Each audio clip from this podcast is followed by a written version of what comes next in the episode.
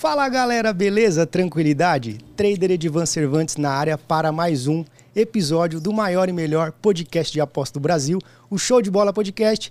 E hoje com, com um convidado ilustre, ninguém mais, ninguém menos do que o brabo dos brabo, mestre dos mestres, Lucas Tilt, meu irmão, muito obrigado pela vinda aí, sensacional. Casamos as agendas, né? O cara é muito difícil de falar, Sim. o cara, você é louco, você é maluco.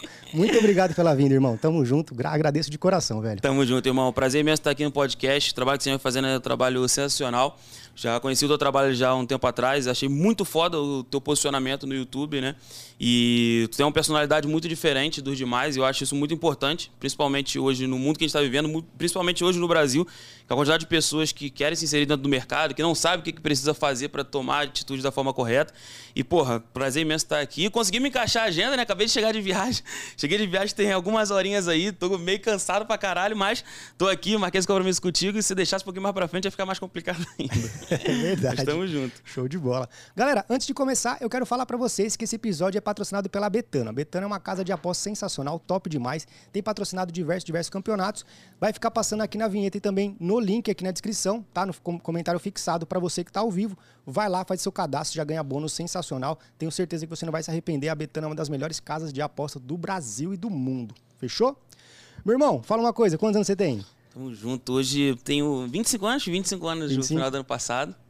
É... 25 aninhos já é o suficiente já pra gente poder tirar dinheiro da velha, né? Ah, é? É, já é o suficiente, né? Eu sempre costumo falar que a gente é novinho, mas é importante ser novinho e ser sustentado por uma velha britânica. Isso é Verdade. é importante. Todo, eu, eu, aconselho todo mundo, fiz 18 anos, já começar a ser sustentado por uma velha britânica, que é a melhor coisa que você tá fazendo na tua vida. Cara, quer ficar pensando em faculdade, quer pensar em trabalho. Não. Procura uma velha pra te bancar, que é a melhor coisa que tu faz. Brincadeira. 25 anos, já comecei no mercado tem, desde os Comecei em 2013, né? No mercado de investimentos esportivos. E esse ano faz nove anos que eu comecei, Caraca, né? Caraca, velho, bastante Tem tempo, tempo já. Tem tempo, bastante tempo. Conheci através de um amigo e de lá para cá, filho, esquece. Eu, eu acompanho já o tra seu trabalho já há um tempo e eu vi que você, lá atrás, lá atrás, quando você fazia vlog já no, no YouTube, você tinha uma caminhada um pouco de, é, de, com uma certa dificuldade lá nos Estados Unidos. Você lavava prato. Como é que, o que, que você, é, é, como é que foi essa transição, Lucas, para você chegar hoje ao que você se tornou hoje, daquele menino lá que lavava pratos lá nos Estados Unidos? Como é que foi essa transição? Conta um pouco pra gente aí, cara. Cara, eu me mudei para os Estados Unidos no ano de 2016. Em junho de 2016 eu me mudei para os Estados Unidos, né? Eu sempre fiz uma porrada de coisa que eu nunca quis depender dos meus pais para nada. Eu venho de uma classe média baixa, nunca vou dizer que eu passei fome, que eu, porra, tive muita dificuldade na, na, infância, que não é verdade. Eu sempre tive o básico, nunca, tive, nunca vi de família rica, mas sempre tive o básico. Sempre tive que comer, sempre estudei nas melhores escolas, meus pais sempre proporcionaram as melhores escolas para eu estudar. E eu sempre tive um interesse muito forte de atingir minha liberdade financeira, de ficar rico, de, porra, crescer, me desenvolver, de ajudar a minha família. E aí em 2016 eu fui para os Estados Unidos, cheguei lá com 100 dólares, né? Paguei Sério? o aluguel, cheguei, pô, cheguei lá sem falar inglês. Cheguei com 100 dólares, só tinha um aluguel pago, só um dinheiro para viver duas semanas e só, não tinha mais nada. E aí, e a passagem que eu tinha parcelado em 12 vezes que eu tinha que pagar todo mês Caralho, no cartão. Mano. E aí eu cheguei nos Estados Unidos para trabalhar lavando prato, limpando o chão de pizzaria. Eu não sabia o que eu ia fazer nos Estados Unidos. Na verdade, quando eu, eu me mudei para os Estados Unidos, eu tinha um interesse muito grande de aprender inglês. E aí, o, o, primeiro intuito que eu tive de ir para os Estados Unidos foi aprender inglês. Porque eu queria aprender uma outra língua, porque eu acreditava que se eu aprendesse uma outra língua, eu ia conseguir porra, mais emprego, eu ia conseguir me desenvolver melhor e tal. E aí eu fui para os Estados Unidos. Eu estava procurando, às vezes, um país da América Latina para mudar, às vezes uma Argentina, um Uruguai, ou mudar para algum lugar que pudesse falar espanhol. Porque eu sempre fui muito apaixonado por futebol e eu sempre fui encantado pelo futebol sul-americano, né? E aí, quando eu tava querendo mudar pro, do Brasil, eu descobri que meu primo tava se mudando para Las Vegas. E aí eu falei, cara, vambora, vou, vou contigo e foda-se, vamos ver no que vai dar e vamos, vamos de cabeça erguida, vambora. E porque e uma parada também que mexeu muito comigo foi que naquele ano de 2016 a Copa América era nos Estados Sim. Unidos. E aí eu falei assim, cara, eu vou para os Estados Unidos, vou pegar a Copa América lá, vou estar tá ganhando dinheiro em dólar, vou viajar para assistir o jogo na Califórnia e tal. Do lado de Las Vegas ele vai ser top. Mas na verdade a realidade foi outra, né? Porque eu cheguei lá trabalhando pra cacete, arrumei emprego, mas no início foi bem difícil, né? Eu, poucas vezes eu falei isso, né? Na, é, em podcast, em vídeo, né? Que nas minhas duas primeiras semanas nos Estados Unidos foi bem conturbadora. Que eu passava duas semanas seguidas todo dia chorando. Sério, cara? E, porque eu sempre tive uma crise de ansiedade muito forte, né? E para quem tem crise de ansiedade sabe do que, que, é isso. Eu ficava imaginando um monte de coisa. Eu falava, caralho, será que eu vou passar fome aqui nos Estados Unidos? Será que eu não vou conseguir fazer nada aqui? Porra, não falo inglês, eu não consigo me, porra, é, arrumar emprego aqui se eu não falar inglês. E aí começava a ter um monte de medo na minha cabeça. E quanto mais dias passava que eu não conseguia arrumar emprego, mais eu ficava preocupado, porque eu tava sem dinheiro nenhum. O meu primo estava até com um certo dinheirinho guardado e tal. E aí a minha esperança era que, tipo, caso eu precisasse, ele me daria suporte, entendeu? Me ajudasse. Mas aí, porra, as primeiras semanas foi bem, bem complicado, mas depois que eu arrumei emprego, eu fui me soltando, fui ficando mais tranquilo e aí que as coisas começaram a fluir, né? Top demais, top demais. E aí, nesse meio tempo que você conheceu as apostas esportivas, já, na verdade você conhecia antes, né? Sim. Mas nesse, nesse, meio tempo que você conseguiu se desenvolver como apostador é, esportivo, como é que foi essa transição depois que você voltou para o Brasil? Teve uma época que você voltou para o Brasil para você Sim. conhecer as apostas, como é que foi isso aí? Ó, oh, conheci as apostas em 2013, foi três anos antes de eu ir para os Estados Unidos, né? E aí quando eu cheguei nos Estados Unidos, eu já realizava a aposta, mas eu realizava muito de uma forma recreativa. Eu tinha o interesse de ganhar dinheiro com a aposta, eu sempre tive aquela visão do seguinte, cara, eu vou ficar rico com isso daqui, é certo de eu ganhar muito dinheiro com isso daqui, e, porra, eu entendo muito de futebol. Eu sempre tive aquela mentalidade que se eu interesse muito de futebol, eu iria conseguir ganhar dinheiro com a aposta. Sim. E hoje eu já tenho uma mentalidade totalmente diferente, que não necessariamente o cara precisa entender de futebol. Eu acredito que o nosso mercado ele fala muito mais sobre estatística, probabilidade, muito mais a respeito de números do que simples e exclusivamente do futebol. Porque eu acredito que o futebol ele é importante você aprender sobre ele, é importante você entender os fundamentos básicos, mas se você se desenvolver, buscar estatística, buscar probabilidade, buscar entender o que está acontecendo dentro daquele cenário, dentro daquele evento, é o que faz o cara conseguir ganhar dinheiro, que é onde ele vai conseguir extrair valor dentro do mercado. E é uma visão que eu tenho hoje que em 2013, 2014 eu não tinha.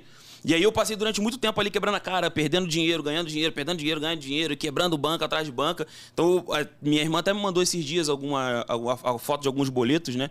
De tipo 2014, eu depositando tipo 30 reais na conta dela, 40 reais, 20. Tinha boleto que eu depositava 23 reais. Tipo assim, era o valor que eu tinha, eu ia lá e depositava e apostava.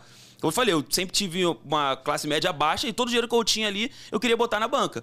Só que durante todo esse processo, né, eu passei por diversas, é, por diversos eventos, né, posso dizer assim, que, que me fizeram refletir de, cara, isso daqui não tem como ganhar dinheiro. Isso aqui serve aqui mais pra eu me divertir, pra eu ficar aqui de sacanagem e tal. Então, não vale Você chegou nessa conclusão? Cheguei, cheguei a essa conclusão. Caralho, Quando, antes de eu ir pros Estados Unidos, já tinha essa conclusão. E aí, tipo, passava três, quatro meses sem apostar, e aí ia, voltava de novo quando eu achava alguma coisa ali que valia a pena. Falava, não, porra, se eu botar 30 reais aqui, 50 reais, acho que consigo fazer alguma gracinha aqui. Dá pra gente ganhar um dinheirinho aqui. Vai que eu consigo fazer alguma coisa. E aí eu, come... eu cheguei a um momento que eu apostava muito no... em determinadas épocas, né, pra eu conseguir realizar algum certo objetivo. Então, vamos supor, eu queria comprar um tênis. Eu ia lá, depositava 30, 40 reais, e aí trabalhava a banca ali, apostando 5, 10, 20 reais, para transformar em 100, 200, 300 e aí de fato comprar o tênis. Só que eu não conseguia fazer isso porque, pô, transformar 30 reais em 300 é tu multiplicar teu capital em 10, né? Então é uma parada que não é tão fácil assim. Então eu passei por muito tempo perdendo e ganhando dinheiro, perdendo e ganhando dinheiro, perdendo e ganhando dinheiro. E aí, quando cheguei nos Estados Unidos, que eu conheci um americano que ele ganhava dinheiro com o beisebol, que Las Vegas é a cidade dos jogos, né? Chegou Sim. um momento que eu conhecia esse americano e ele me falou, cara, porra, você tem como ganhar dinheiro com essa parada aqui, só que você tem que fazer isso daqui da forma certa. E aí, como eu conheci ele? Eu conheci através de um amigo em comum que a gente tinha no cassino em Las Vegas. Tava lá em Las Vegas, tava curtindo, zoando no cassino com eles e tal. E nessa época eu não podia apostar diretamente no cassino, porque eu era menor de 21 anos. E quando tu é menor de 21 anos, você não pode apostar, mas você pode frequentar o cassino. Se eu sentasse na mesa, alguém pedia identidade. Caralho. É assim, Las Vegas é assim. Menor de 21 anos não pode apostar. Só que eu podia ficar lá assistindo a galera jogar e o caralho. Então, tipo, eu tinha amigos que iam pro cassino para jogar, para se divertir, para brincar. E eu ficava lá só acompanhando, jogando a roleta, jogando a maquininha, apostando em futebol, apostando em tênis, apostando em corrida de galgo. E eu achava aquilo ali muito maneiro, né? E aí eu voltei a apostar naquela época ali, mas eu sempre acreditava que, tipo, pô, vou ganhar dinheiro com essa parada. E aí, quando eu conheci esse americano, ele tá ganhando dinheiro pra caralho na minha frente, tipo, ganhou 3 mil dólares num dia. Caralho. Numa mano. noite, assim, apostando em, em beisebol. Eu falei assim, porra, será que essa parada é séria ou será que ele ganhou dinheiro na sorte aqui? E aí, no outro dia, a mesma coisa, pum, ganhou 5 mil dólares. Eu falei assim, cara, não é possível. Esse maluco deve ganhar. será que ele ganha mesmo dinheiro com a aposta? Será que ele ganha realmente dinheiro com essa parada? E aí ficava aquela pulga atrás da orelha. Eu trabalhava. Nessa época eu trabalhava entregando panfleto. Caralho, trabalhava entregando mano. panfleto de, 5, de 7 horas da manhã até meio-dia. Aí eu ia para casa, chegava às 2 horas da tarde, tomava banho, ia pro trabalho de novo. E aí eu trabalhava numa pizzaria de 5 horas da tarde até a noite, tipo, meia-noite. Cara, é o Júlio da vida. É, não, essa época era bem intensa. E tem tudo isso documentado no YouTube, né? Isso aqui é legal. E aí, tipo, às vezes quando eu saía do trabalho, eu ia pro cassino, encontrava a galera lá, ou então dia de folga, eu ia pro cassino. E aí, nesse esse dia, quando ele ganhou 5 mil dólares na minha frente, eu falei assim, cara, não é possível que esse cara ganhe dinheiro. E eu comecei a questionar um amigo meu. Falei assim, cara, Será que ele ganha realmente dinheiro com essa parada ou ele é 7-1? Não, o maluco é milionário com essa parada. Ele ganha dinheiro pra cacete com, com beisebol e tal, não sei o quê. Eu falei, cara, não acredito nessa parada, não. E aí eu fiquei com aquela parada ali, com aquela crença na minha cabeça, né? E é uma parada que é muito interessante, que é o seguinte: a gente só não acredita em algumas coisas porque a gente nunca viu alguém realmente fazendo. Exatamente. Isso é um dos, um dos problemas dos brasileiros, porque pelo fato de nunca ter visto alguém fazendo aquilo ali, elas não conseguem acreditar. Então, a partir do momento que vê eu fazendo isso, vê você fazendo isso, vê outras pessoas fazendo, fala, ah, isso daí é mentira, esse maluco é 7-1, esse maluco é charlatão, ah, é mentiroso e tal, não sei o quê. Só que porra, a partir do momento que você não conhece ninguém que faça aquilo, é normal o cara pensar isso. Então, às vezes, quando a pessoa tem uma percepção a respeito do nosso trabalho, a respeito de quem faz aposta esportiva, eu entendo. Eu super entendo, porque eu sei que o cara nunca vivo, vivenciou aquilo ali, ele nunca viu aquilo ali na vida dele, e a partir do momento que ele vê, ele desacredita. E você teve essa desconfiança também lá Eu atrás. tive essa desconfiança, então é muito normal, eu não critico. Então, o- que eu acho meio errado é, às vezes, a pessoa que já conhece o trabalho, que já sabe o que, que é, porra, às vezes, continuar com a mesma percepção, mesmo sabendo que aquilo ali não é verdade, entendeu? Isso aí eu acho totalmente errado. Mas eu tive essa percepção no primeiro momento, e aí, num dia, no, nesse mesmo dia, quando ele ganhou o dinheiro na minha frente, eu lembro de uma cena que ele sai do cassino, pô, me despeço dele, o caralho, e o valet, né, que é o, os motoristas lá dos Estados Unidos que guardam os carros, para assim na frente do cassino, com uma Lamborghini preta, conversível. Ele entra na Lamborghini e sai andando pela rua de Las Vegas, assim, toda iluminada. Sabe aquela, aquela- aquele momento que tem a imagem na tua cabeça assim, aquela foto e fala, caralho, não, esse daqui é bizarro. Não, realmente, eu preciso viver essa parada aqui. E aí eu comecei a perturbar esse meu amigo. Falei assim, cara, eu preciso entender o que, que ele faz, preciso entender como que ele ganha dinheiro com a aposta, que eu quero ganhar também. Eu entendo pra caralho de futebol. Eu preciso ganhar dinheiro com futebol também. Se ele sabe ganhar dinheiro, se ele sabe ganhar dinheiro com beisebol, eu também posso ganhar dinheiro com futebol. E aí eu comecei a entender o que ele passava a respeito das análises que ele fazia.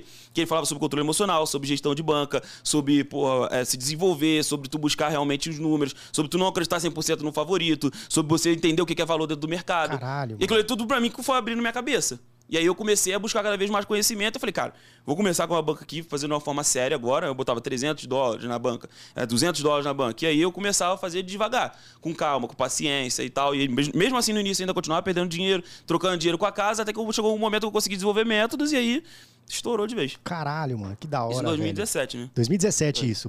Top demais. É, cara, me fala uma coisa. É, hoje, na minha opinião, acredito na- na opinião de muita gente, você é o maior profissional de aposta esportiva do Brasil, né? Você tem um- o maior Telegram né, de aposta esportiva do planeta, né? Sim. O terceiro no Brasil. É, cara, qual é, como é que você lida com a situação, por exemplo, de você ser chamado como marqueteiro? Né? Porque tem muita gente que fala isso, Uhum. que o Lucas Tilt é marqueteiro. Você acha que isso é inveja ou é verdade, cara? Como é, conta pra gente, total conta pra verdade. gente. Total verdade. Sério? Você não tem como falar que eu não sou marqueteiro, pô. É a mesma coisa chegar pra você e falar assim, pô, Edivan, pô, usa relógio. Vai estar falando que é realidade, pô. Uma coisa é diferenciar o que, que é ser marqueteiro e o que, que é ser mentiroso. O que, que é ser picareta. Quando o cara fala que eu sou marqueteiro, eu falo, sou. Sou marqueteiro.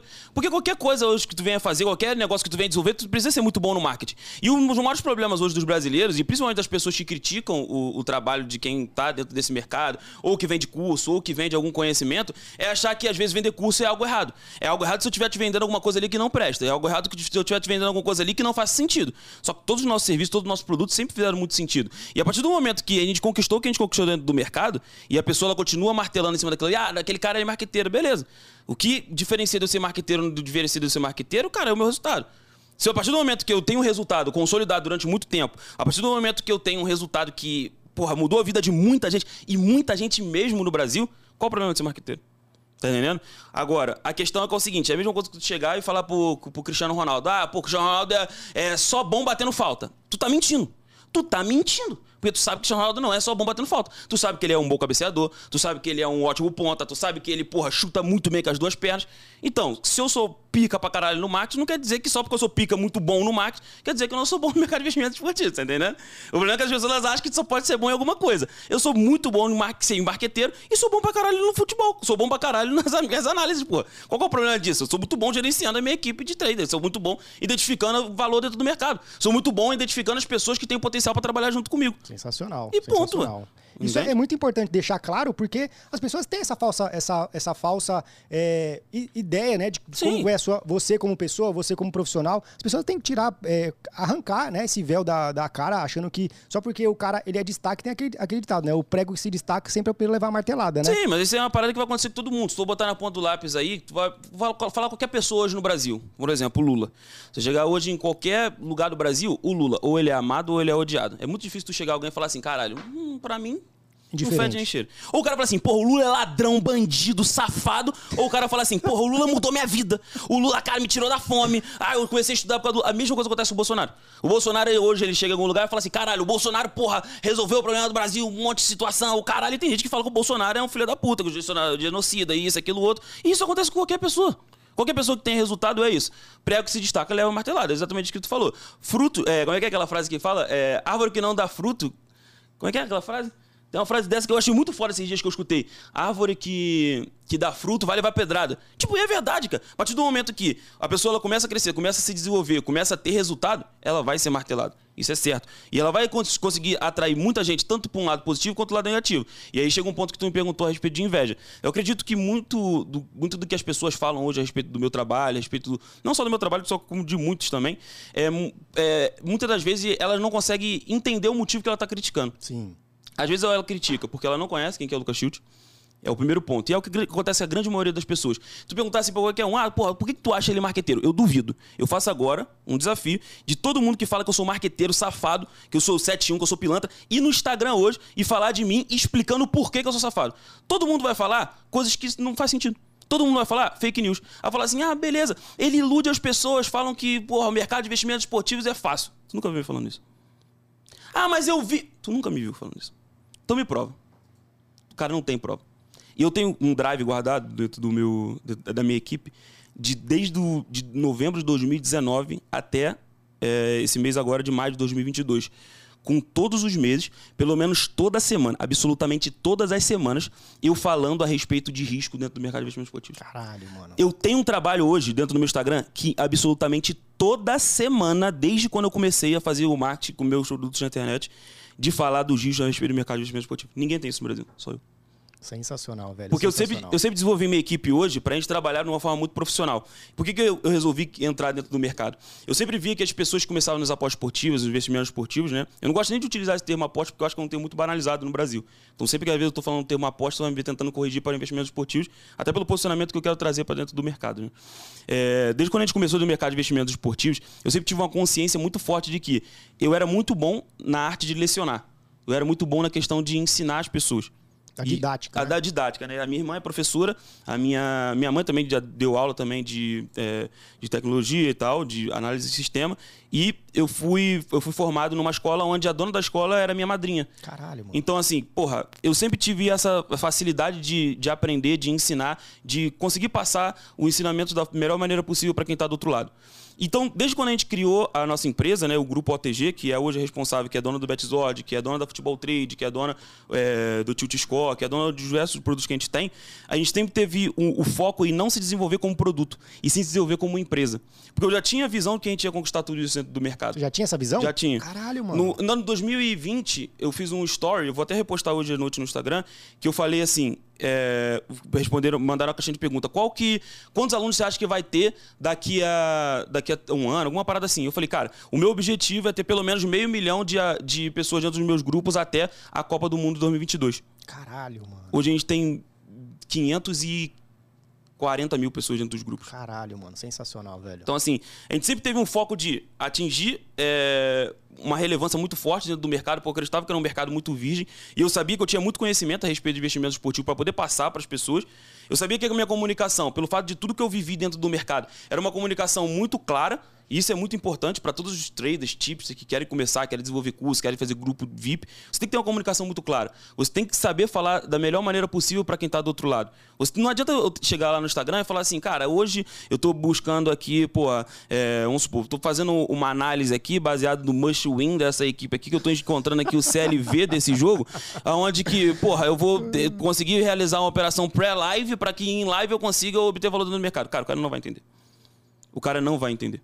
Eu preciso explicar para ele da melhor maneira possível e dentro dessa, dessa comunicação clara que eu tenho, eu vou utilizar termos que ele vai precisar aprender. Mas não jogar um monte de termo que ele não vai entender, que não vai fazer sentido para ele, porque o nível de consciência da galera é muito baixo. Principalmente do brasileiro. Se for falar hoje de investimento, qualquer pessoa hoje no Brasil, a grande maioria dos brasileiros não investem. Exatamente. E aí, como é que ela vai fazer? Como que ela vai entender? Como que ela vai se inserir dentro do mercado? Então eu preciso ter uma comunicação muito clara e o meu carisma é uma parada que pesa muito também nesse caso. Pelo fato de eu ser muito extrovertido, ser muito brincalhão e tal, eu consigo comunicar com todos os públicos, com todas as classes. Porque eu já passei por tudo isso. Eu já convivi com gente que era multimilionária, já convivi gente que é muito pobre, já convivi gente que era classe média. Eu já passei por todos esses processos dentro do mercado de apostas esportivos, desde quando eu comecei, com onde eu quebrei a banca, onde eu queria ficar rico do dia pra noite, onde eu queria ganhar dinheiro com múltipla, quando eu queria ganhar dinheiro apostando só em, é, em favorito, quando eu queria ganhar dinheiro só apostando em dupla, quando eu queria fazer só uma aposta por dia, quando eu queria fazer duas, três apostas por dia, quando eu queria ficar alavancando minha banca através de método de maratona de alavancagem, método de ciclo e qualquer coisa do tipo. Eu passei por todo esse processo. Então, tudo que vai chegar no meu Instagram ali, eu vou saber comunicar com o cara.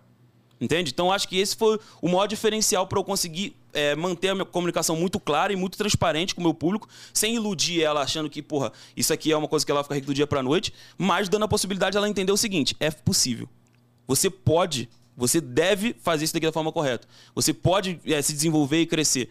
E aí tem muita gente que fala a respeito disso e acaba confundindo uma coisa com a outra. Acha que o marketing, às vezes por ser agressivo, às vezes da forma como comunico para poder atingir o público, é um marketing diferente. Não, o marketing é o certo, só que às vezes a pessoa interpreta de uma forma diferente. Isso daí não é responsabilidade minha.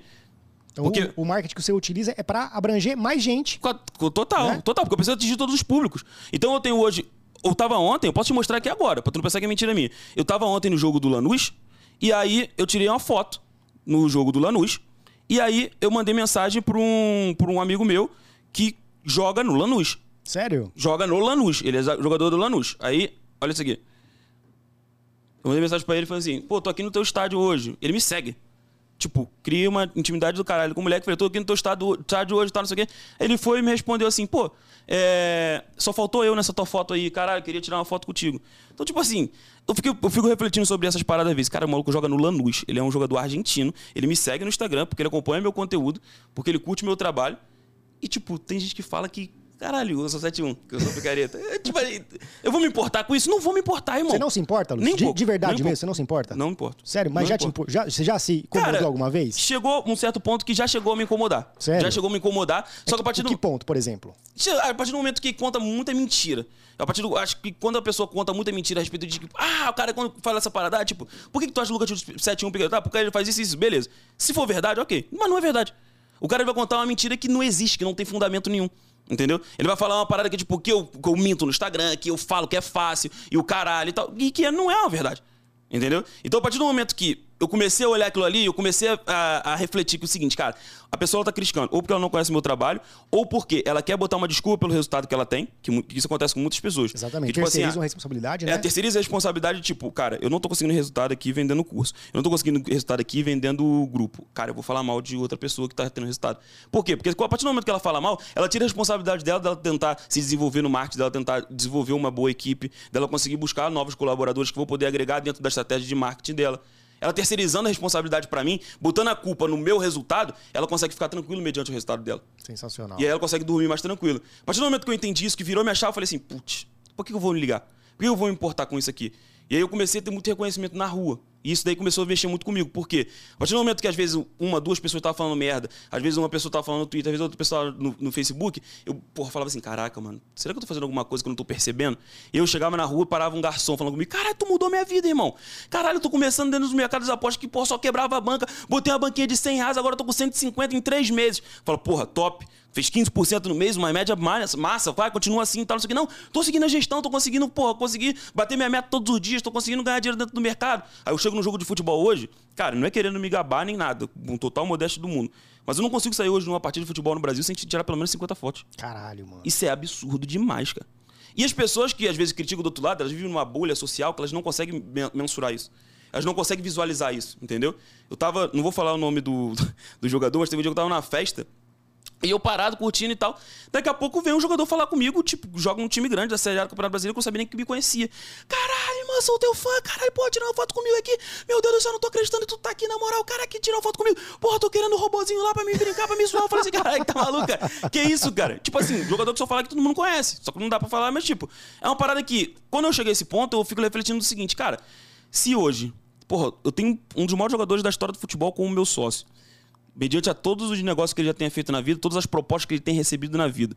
Se hoje, por diversos empresários grandes, gigantescos do Brasil, por me acompanham e, porra, parabenizam o meu trabalho. Se hoje, todo lugar que eu chego, graças a Deus, eu nunca cheguei na rua e chegou alguém, algum filho da puta para assim, ó, caralho, você é um 71, você acabou com a minha vida. Nunca teve isso, velho. Você entendendo? O cara que fala merda é o cara que fala merda às vezes no Instagram, o cara que fala merda. Mas nunca. Eu nunca conheci alguém que falou assim, caralho, você é um merda. Porra, quebrei a banca por causa de tu. Eu fiz exatamente o que tu falou, me fudi, quebrei, perdi todo dia. Não tem, Edvan. Não tem, cara. E por que não tem? Porque a grande maioria das pessoas que, porra, me acompanham, ela muito mais gosta do meu trabalho, curte o que eu falo. É, porra, às vezes nem pra fazer de uma forma profissional, mas às vezes pra fazer de uma forma é, recreativa, mas de forma consciente, do que as pessoas criticam. Então tu vai pegar hoje as pessoas que acompanham meu trabalho, que, pô, curte meu trabalho, mano, é muito mais pessoas que gostam com do trabalho do que, que não com gostam. certeza. E me fala uma coisa, por Entendeu? exemplo, você, hoje você conseguiu a independência financeira que você tem hoje apostando ou vendendo curso? Cara, hoje, eu posso dizer que é os dois em paralelo. Sério? E porque eu tenho muita tran- tranquilidade de compartilhar minhas operações que eu faço no Instagram. Eu fui o único brasileiro no- na história dos investimentos esportivos que fiz uma aposta de 20 mil reais na frente de todo mundo no Instagram e que deu green de 170 mil. pô. Caralho, mano. Bota no ponto do lápis quem foi que fez isso no Brasil hoje. Não teve. Avisando que ia fazer a operação. E eu não me importo com isso. Porque a partir do momento que aquele capital ali é meu e que eu tô passando a consciência pra, pra, pra pessoa que- de entender o seguinte: se eu apostar esses 20 mil reais aqui. 20 não, desculpa, 5 mil reais na época. 5 mil? É, foi 5 mil que voltou 170. É, se eu tô fazendo aquela aposta ali e que eu tô fazendo aquele investimento, porque eu acredito que vai dar bom, mas eu sempre deixo, ah, deixo claro pra pessoa que aquele capital que eu tô investindo é um capital que eu posso perder. Que eu tenho a possibilidade de, de perder Dentro das suas condições. dentro das minhas condições. Show. Se eu não vou investir um milhão de reais, porque eu acredito que um milhão de reais hoje dentro de um investimento não faz sentido pra mim e que se eu perder poderia me prejudicar. Dentro de um único investimento, eu particularmente não iria, não confiaria 100% nisso. Agora, às vezes eu investo capital, por exemplo, eu investi no mês passado 50 mil reais na frente de todo mundo, pô. E se der head? Se der head, eu vou falar que deu head. Eu fiz isso no ano passado, na Champions League, numa bet de longo prazo. Eu investi Eu vi. 55 mil reais, voltou 110 mil reais, pô. E aí? O cara vai falar que eu não ganho dinheiro dentro do mercado? As operações que eu faço, eu posto no Instagram. Eu fiz uma bet no mês passado, que era essa de 55 mil, que voltava a 100 mil. E tá pra bater. Só o Corinthians empatar agora contra o Red. Ah, e se perder contra o Red? Se perder, deu Red. Se perder, era uma bet que eu acreditava que tinha que valor e que não necessariamente bateu. Se o cara falar que eu não ganho dinheiro dentro do mercado, é uma parada um pouco delicada, né? Porque as operações que eu posto, eu sempre tô botando ali o resultado. A primeira vez que eu tive resultado com a aposta esportiva foi em 2019, que eu viajei pra. Quando eu comecei, voltando ao assunto, né? Desde quando a gente. é, quando eu comecei com- a me desenvolver com profissionalismo. Em 2017, quando eu comecei a estudar, eu comprei alguns cursos no Brasil para estudar, para aprender um pouco mais sobre, é, sobre ter gestão, sobre pô, é, gerenciar o capital. Não tinha muitas opções naquela época e todo o conteúdo que eu tentava buscar na internet era conteúdo gringo. Então eu tentava traduzir, porque eu não falo inglês até hoje, né? Mas eu fui para os Estados Unidos e aprendi espanhol.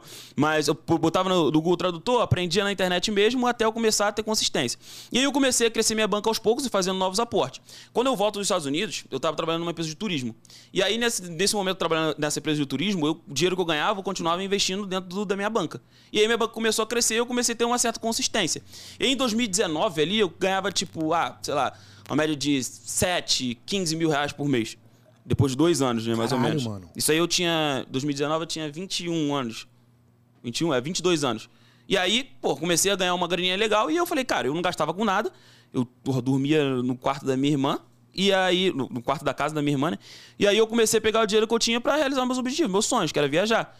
Então eu pegava, comprava passagem, tipo, dois mil reais. Comprava um ingresso, dormia num, num hotel, tipo, duas estrelas em Madrid, e aí eu ia assistir é, Real Madrid e Barcelona que era um sonho pra mim. E aí eu ia assistir o jogo do Borussia Dortmund dentro do estádio do Borussia.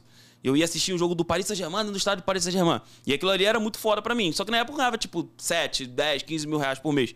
E aí, numa das viagens que eu fiz em 2019, na final da Champions League, eu conheci um, um- do- dois ingleses que eles ganhavam dinheiro com cash out. Ah, é? E aí eu falei, porra, como assim ganhar dinheiro? Ah, ganhar dinheiro antes do jogo começar e tal, não sei o quê. Eu tinha um amigo que tava nessa viagem comigo, Vitor Hartmann, e que ele achou muito foda a ideia. E eu tentando entender como é que funcionava, que aí eu fui entender que ele conseguia ganhar dinheiro antes do jogo começar. Que era uma brecha que tinha na Bet 365 na época, né? De investir numa operação, que a odd estava desregulada, e quando essa odd caía, a gente conseguia fazer o, o encerramento da operação com um certo lucro.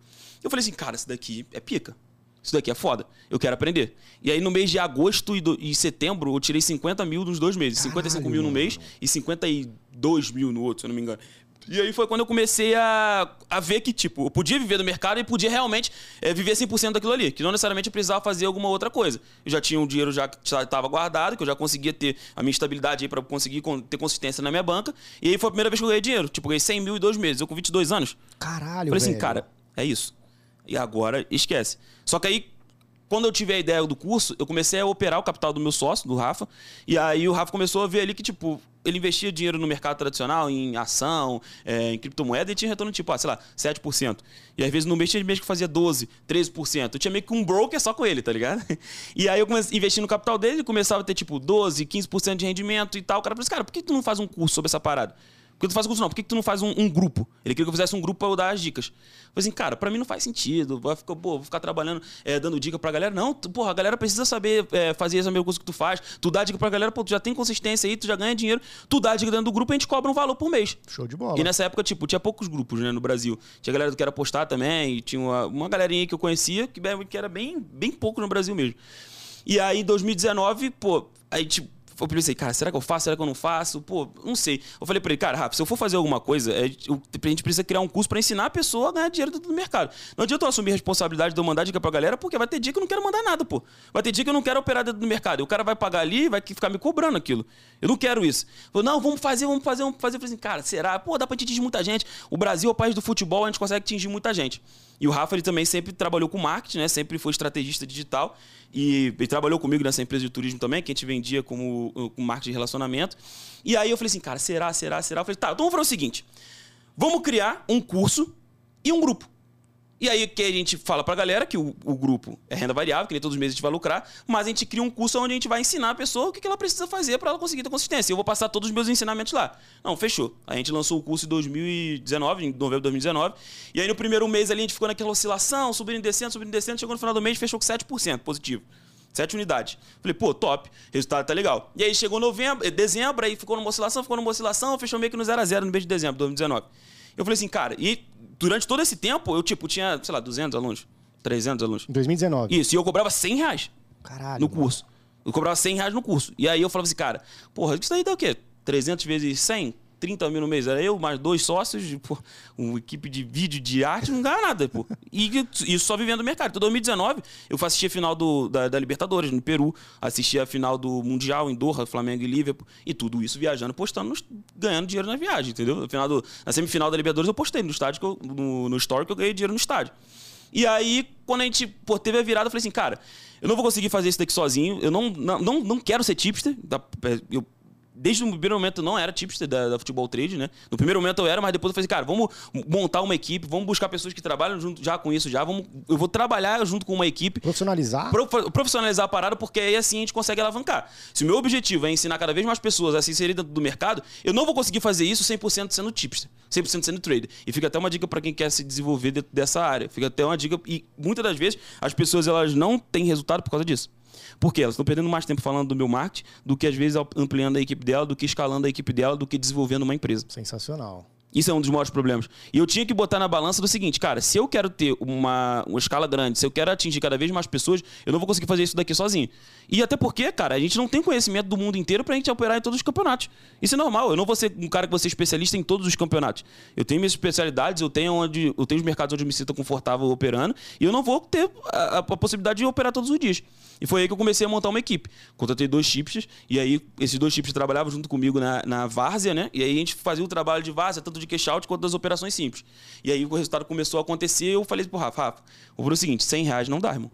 100 reais não dá, porque a gente passa um conteúdo de extremo valor aqui dentro desse curso, eu ensino pro cara desde o básico até o avançado, a gente tem que vender isso daqui mais caro. Porque se a gente ficar vendendo isso daqui 100 reais por mês, cara, isso daqui não vai para frente. A gente precisa profissionalizar o mercado. A gente sai de um preço de 97 reais para 497. Caralho, mano. Em março de. em fevereiro de 2020. E aí foi a primeira vez que a gente vendeu pra cacete. Vocês, tipo... foram, vocês foram um dos primeiros a, a lançar Sim. um high ticket nessa questão, Foi. Né?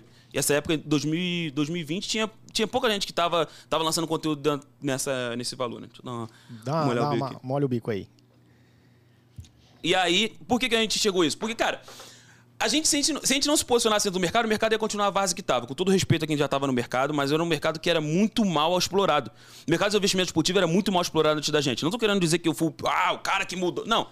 Você pode ter essa percepção ou pode não ter, tudo bem, isso aí cabe de cada um. Só que a partir do momento que, eu, que a gente fez isso, muita gente refletiu e falou assim: opa, opa, opa, peraí, o que a gente tá fazendo aqui? Tem alguma coisa errada? Por que eu tô cobrando tão barato no meu serviço se o, se o moleque doidinho lá tá cobrando mais caro? E aí foi onde incomodou muita gente incomodou muita gente, muita gente chegou para me falar, falar, pra falar isso para mim hoje em dia. E tipo assim, naquele momento ali eu achei muito estranho e eu critiquei e hoje eu entendo quem, quem, que, qual que é o teu trabalho. Que o teu trabalho é realmente profissional. Muita gente que criticou no início, hoje é meu amigo. Hoje às vezes não fala né, nas redes sociais e tal, mas a gente troca ideia no WhatsApp, troca ideia, já é, é, toma cerveja junto e tal. Porque viu o, o, o, profissionalismo que a gente estava trazendo para dentro do mercado. Viu que a gente queria fazer realmente uma parada muito séria. E aí, quando a gente começou a escalar a equipe, começou a crescer, a gente começou a desenvolver cada vez mais a nossa equipe de marketing, começou a atingir cada vez mais pessoas, a gente começou a contratar cada vez mais profissionais e o negócio começando a acontecer. Mas, agora respondendo a tua pergunta, porra, eu fui mais de 100 milhões de reais em venda de infoprodutos na internet. Sensacional, velho. Sensacional. Então, assim, não tem como falar para tu que eu ganhei mais dinheiro apostando do que vendendo meu conhecimento. Só que, assim, é o que eu sempre falo para todo mundo. Cara, conhecimento nunca é demais. As pessoas podem tirar tudo de você, menos o teu conhecimento. E para eu conseguir desenvolver qualquer pessoa hoje no Brasil, eu preciso entregar para ela o que, ela vai precisar fazer sem mim, não comigo. Porque eu não escalo, irmão. Não adianta. Se eu tiver aquilo na cabeça de que, ah, eu vou montar meu grupo aqui, eu vou ficar ajudando o cara a fazer, é, a, a postar o que eu estou indicando. Não vai adiantar. Com todo respeito, não vai adiantar. Porque o cara vai entrar no meu grupo, ele sem sem ter capacitação, sem ele ter conhecimento, sem ele ter gestão, sem ele ter gerenciamento, vou mandar uma tip para ele lá de 1%, ele vai botar 10. Ele vai tomar um head, vai ficar puto na próxima operação, ele vai perder de novo. E aí no outro dia eu fiz 5 unidades, só que no, dia, no dia anterior eu fiz menos 2. E aí ele quebrou a banca no dia anterior porque ele não teve gerenciamento. Então não adianta ter só um grupo de sinais. Não adianta ter só um grupo de tips. Foi isso que eu sempre entendi desde o primeiro momento. Se eu quisesse mudar a vida de outras pessoas, eu precisaria é, ter uma comunicação muito clara e passar o máximo de conhecimento possível. E foi aí que eu me desenvolvi cada vez mais de aprender com gringo, de aprender com. É, de comprar cursos, de comprar mentorias, de cada vez mais é, comprar cursos. E eu não me importo de falar, eu comprei, mano, eu comprei muito curso desde quando a gente começou. É, dentro do mercado de investimento esportivo. Ah, mais de 50. Sério? Se lançar um curso, eu vou comprar, acabou. Eu não quero saber se o cara não gosta de mim, se o cara gosta de mim. Se eu vejo que tem potencial, eu vou comprar e acabou, irmão. Não tem essa. Eu sou uma máquina de trabalho. Eu não paro de trabalhar em momento algum. Tu vai me ver eu trabalhando de meia-noite até meia-noite. E isso incomoda muita gente que está até mesmo do meu lado. Porque eu tenho um propósito muito forte de fazer com que as pessoas tenham o mesmo resultado que eu tenho. Só que eu sei que isso aí não, é, não vai ser tão fácil. E para isso a pessoa ela precisa aprender desde do, do, é, ela precisa respeitar o processo e aprender que tudo que eu percorri, ele teve um tempo de maturação. Que eu comecei no ano de 2013 para eu conseguir ter resultado em 2017. Isso não quer dizer que o cara vai ter resultado só daqui a quatro anos. Mas quer dizer que se ele encurtar esse caminho mediante os meus conhecimentos que eu vou passar para ele, vai poder ter resultado. Isso não quer dizer que o cara vai ficar rico também, mas quer dizer que ele pode construir uma renda mágica, construir uma, uma renda extra, que ele pode ter, é, pode ter um resultado ali a mais no, é, no final do mês, que ele pode pô, começar a construir um patrimônio. É, então essa sempre foi a minha visão dentro do mercado, era fazer com que as pessoas é, tivessem a visão muito clara para aprender junto comigo, se desenvolver, e por isso que todos os produtos que a gente lançou, em todos os serviços, a gente sempre teve em mente que, cara, eu preciso passar conhecimento. Eu preciso passar para a pessoa o que ela precisa fazer. Tanto em relação ao gerenciamento, tanto em relação à gestão de banco, tanto em relação ao controle emocional, tanto em relação a métodos pré-live, tanto em relação, relação a métodos em live, quanto em relação a ele ver uma oportunidade, às vezes, deixar passar, porque aquela oportunidade não é para ele pegar mediante ao valor que ele enxerga no mercado. Entendeu? Porque se eu não faço isso, cara, não ia adiantar de nada. O cara, o brasileiro em si, cara, ele já tem uma mentalidade de querer ficar rico do dia pra noite, de ser ganancioso. Exatamente. Isso daí já é do brasileiro. Se eu não consigo é, fazer com que o cara ele tenha uma visão é, certa a respeito do mercado, não adianta eu dar 10, 20, 30 unidades para ele por mês. Não vai adiantar. No próximo mês ele vai quebrar. Ele vai aumentar stake. Se eu fechar no menos 7, menos 8, ele vai quebrar a banca. Ele vai quebrar a banca. E vai te terceirizar. E vai me terceirizar, porque o brasileiro é assim. E aí bota na ponta do lápis o que a Futebol Trade fez dentro do mercado. A gente tirou 2 milhões de reais dentro da casa no mês de novembro de 2020, cara. Caralho, mano. 2 milhões de reais. Quem que fez isso? Eu tenho, eu tenho tudo em print aqui no meu telefone. Tudo, tudo imprime no telefone, do, ganhos e perdas da, da, galera. Em uma semana, em sete dias, na primeira semana de novembro, e quem tá, que tá acompanhando esse, essa, esse podcast, esse ao, podcast vivo? ao vivo agora aqui, e tava no meu mês, não me deixa mentir. Eu pedi o print para todos os alunos. Os alunos mandaram o print. A gente bateu quase 2 milhões, na verdade. Né? Foi 1 milhão e 800 não sei quantos mil. Cara, a gente tirou 1 milhão e 800 mil reais dentro da casa em sete dias, velho. Caralho, mano. Mas aí que tá. O que, que vai adiantar se eu não passar o conhecimento pro cara? Se eu não passar o cara o que, que ele precisa fazer da forma correta. Aí tem gente que fala assim: ah, o resultado deles é só com cash out. Mentira. É mentira. Porque a gente sempre teve o resultado com operações simples também. No ano, no ano passado, a Futebol Trade, que é um, um dos serviços hoje que não tem mais vaga, que é, hoje ela está num, tá numa. Pode-se dizer que numa, numa, numa prioridade um pouco menor hoje dentro do nosso, dentro do nosso grupo, né? Pelo, até pelo, pela possibilidade de a gente não conseguir ter mais escala nele. É, a Futebol 3 no ano passado ele terminou com uma média das operações simples de 12 unidades ao mês. Caralho, mano. Uma média de 12 unidades ao mês. Isso tudo cronometrado, marcado dentro do grupo do Telegram. Pô, eu ia falar o que, que a gente não tem resultado porque a gente é picareta, que a gente é marqueteiro. Não, a gente é pica no marketing. E, modéstia à parte, eu vou dizer, eu sou um dos melhores do mundo fazendo marketing. Eu sou muito bom no mercado de aposta. Vou fazer o quê, cara? Isso é uma parada que, tipo assim, se eu falar pra você que eu sou ruim no marketing, é mentira. E todo mundo que vai falar isso vai falar. O Tilt é foda no marketing. Realmente ele vai estar tá estudando, ele vai estar tá buscando a forma de atingir o cliente, ele vai estar tá entendendo o que faz viralizar na internet algum conteúdo, ele vai estar tá entendendo qual é a mentalidade do cliente para fazer com que o cliente compartilhe o conteúdo dele. Ele só não pode falar que eu tô mentindo com o meu marketing. Cara, se clicar num anúncio seu, fudeu. Aí já a pessoa. Cara, teve um anúncio que a gente fez, que aí que é, gerou até uma certa repercussão, né? Que eu tava sentado na beira da piscina, eu pego uma vara, jogo uma vara dentro da piscina e eu pesco uma nota de 100 reais. Aí eu falo, você quer buscar, é, você quer aprender como você pode ganhar esse peixe aqui todos Ai, os dias? Caralho. Clica no anúncio e venha fazer parte do mercado de aposta esportivo. Tá, Aí tem gente que tá dentro do mercado e fica puto com esse anúncio, cara. Aí fica puto, por quê, cara? Você fica puto é pior, cara. Eu tô falando pro cara, o cara ter a possibilidade de ganhar uma nota de 100 reais todos os dias. Eu tô mentindo? Não tô mentindo, pô. Uma coisa eu chegasse e falar assim, ó. Eu vou te ensinar a como você pode ganhar uma nota dessa todos os dias, sem risco nenhum, sem a chance de você perder dinheiro. Aí eu tô mentindo, velho. Só que é tudo a comunicação. É a diferença, é a comunicação. Tu não vai ver o McDonald's falando assim pra tu. Ô Edivan, vem aqui que se tu comer McDonald's todos os dias, tu vai morrer de câncer. tu já viu o, propaganda do McDonald's falando isso? Então por que, que a minha propaganda tem que falar pro cara ali que se ele não seguir a gestão de banca, que se ele se viciar sozinho, ele vai quebrar a banca? Me falei, por quê? Exatamente. Cara, tu nunca viu uma propaganda do Burger King falando isso pra tu? Tu nunca viu a Coca-Cola falando isso? Que a Coca-Cola vicia. Ó, se você beber Coca-Cola todos os dias, no manhã, tarde, noite, todos os dias, isso aí pode te dar um problema, você pode ficar diabético e morrer. Já viu a Coca-Cola falando isso? Não. É o marketing, irmão. A Coca-Cola vai te falar sobre família. A Coca-Cola vai te falar sobre é, felicidade. E que é o que a Coca-Cola muitas das vezes traz. É uma união por dentro da família ali, que é um marketing que eles sempre fizeram em cima do Natal, que fala sobre família também. O mercado de investimentos esportivos é a mesma coisa. É tudo questão da comunicação. Se a pessoa quiser se desenvolver e quiser atingir o cliente da forma correta, ela precisa aprender a fazer o marketing da forma correta. E não adianta ficar terceirizando o resultado dela para outras pessoas. Não adianta ela falar que, ah, não tive resultado aqui, porque o cara lá tá com o Ronaldinho Gaúcho que veio e que tem um milhão e meio de seguidores no Instagram. Porra, pelo amor de Deus, cara. Esse corte teu, no teu canal é ridículo, porra. Cara, pelo amor de Deus, cara, não existe isso, cara. Pô, o Ronaldinho nunca chegou no Instagram dele para falar assim: caraca, esse maluco aqui, ele me deixou rico com a aposta. Pô, o Ronaldinho chega e fala assim: ó, esse menino que eu encontrei em Las Vegas, ele me encontrou agora três anos depois, ele falou pra mim que ia mudar a vida de milhares de pessoas e mudou. Aonde que o Ronaldinho tá mentindo nisso, cara? Hoje o Ronaldinho é um dos sócios do nosso negócio, porque. Agora eu posso falar, eu realmente mostrei pro Ronaldinho que ele podia pegar o conhecimento dele e ganhar dinheiro com futebol, coisa que ele não sabia antes de conhecer. Top demais. E você, foi, você também foi um dos é, percursores na questão de é, os robôs, né, das ferramentas de análise com relação a, a estender né, a questão de não ser só uh, a análise humana, sim a questão também da, das análises de robôs, com o Betzord. Sim. O Betzord funciona? Como é que é o Betzord? Ele, ele ajuda mesmo? Conta um pouco pra gente. Cara, o Betzord, o que, que, que, que, acontece? Muita gente que acaba olhando o Betzord, ele acaba achando que o Betzord é a salvação da vida dela. Ela não pode olhar como, dessa forma. E eu falo isso dentro das aulas do curso, e o cara que não gostar do que eu falo dentro das aulas do curso, ele pode chegar lá e pedir o reembolso em sete dias. Se ele comprou o meu curso, comprou o Betzord, chegou nas primeiras aulas, no primeiro módulo, eu explico pra ele como ele utilizar o Betzord. Se ele chegou lá, bateu o olho não gostou, ele pode ir lá pedir o reembolso. Acabou. Primeiro ponto do Betzord é esse, beleza? O Betzord, como que ele nasceu? Eu, quando, quando eu operava dentro do mercado, eu queria acompanhar diversos jogos e eu sempre fui especialista no mercado de gols. Tanto em over HT quanto em over e-mail. Eu sempre gostei muito de operar dentro do mercado de gols. Sempre tive uma leitura muito tranquila para poder identificar oportunidades no mercado de gols. E aí o que, que acontece? Eu acompanhava muitos jogos ao mesmo tempo. E eu não conseguia identificar, às vezes, qual era o jogo que estava com uma intensidade tão forte e um jogo, às vezes, que estava com uma intensidade muito maior, eu não estava nem acompanhando. E aí eu cheguei com o meu sócio, que ele é um dos melhores programadores hoje do Brasil, o Matheus. Eu falei assim, Matheus, olha só, eu preciso é, montar um robô onde ele filtre para mim os jogos que têm maior probabilidade de sair gol no primeiro tempo. Então o Betzord ele funciona, e funciona muito, mas você tem que aplicar ele da forma correta. Porque o Betzord, na grande maioria dos dias, ele vai te enviar muito mais jogos, muito mais jogos que saem no primeiro tempo do que o que não sai. Isso é certo. Ele vai te enviar mais jogos que saem no primeiro tempo do que o que não sai. Agora, ele vai te enviar o jogo ali que começou com uma alta intensidade, baseado no, em como a partida começou nos primeiros minutos de jogo, entre 13 e 20 minutos. Esse jogo começou com uma alta intensidade, começou com muito chute ao gol, começou com algumas métricas que eu formulei. Com os seus parâmetros, é, né? Os parâmetros que eu formulei a respeito do robô, ele vai puxar. Se ele começou assim, ele vai começar a buscar, a buscar os últimos jogos das duas equipes.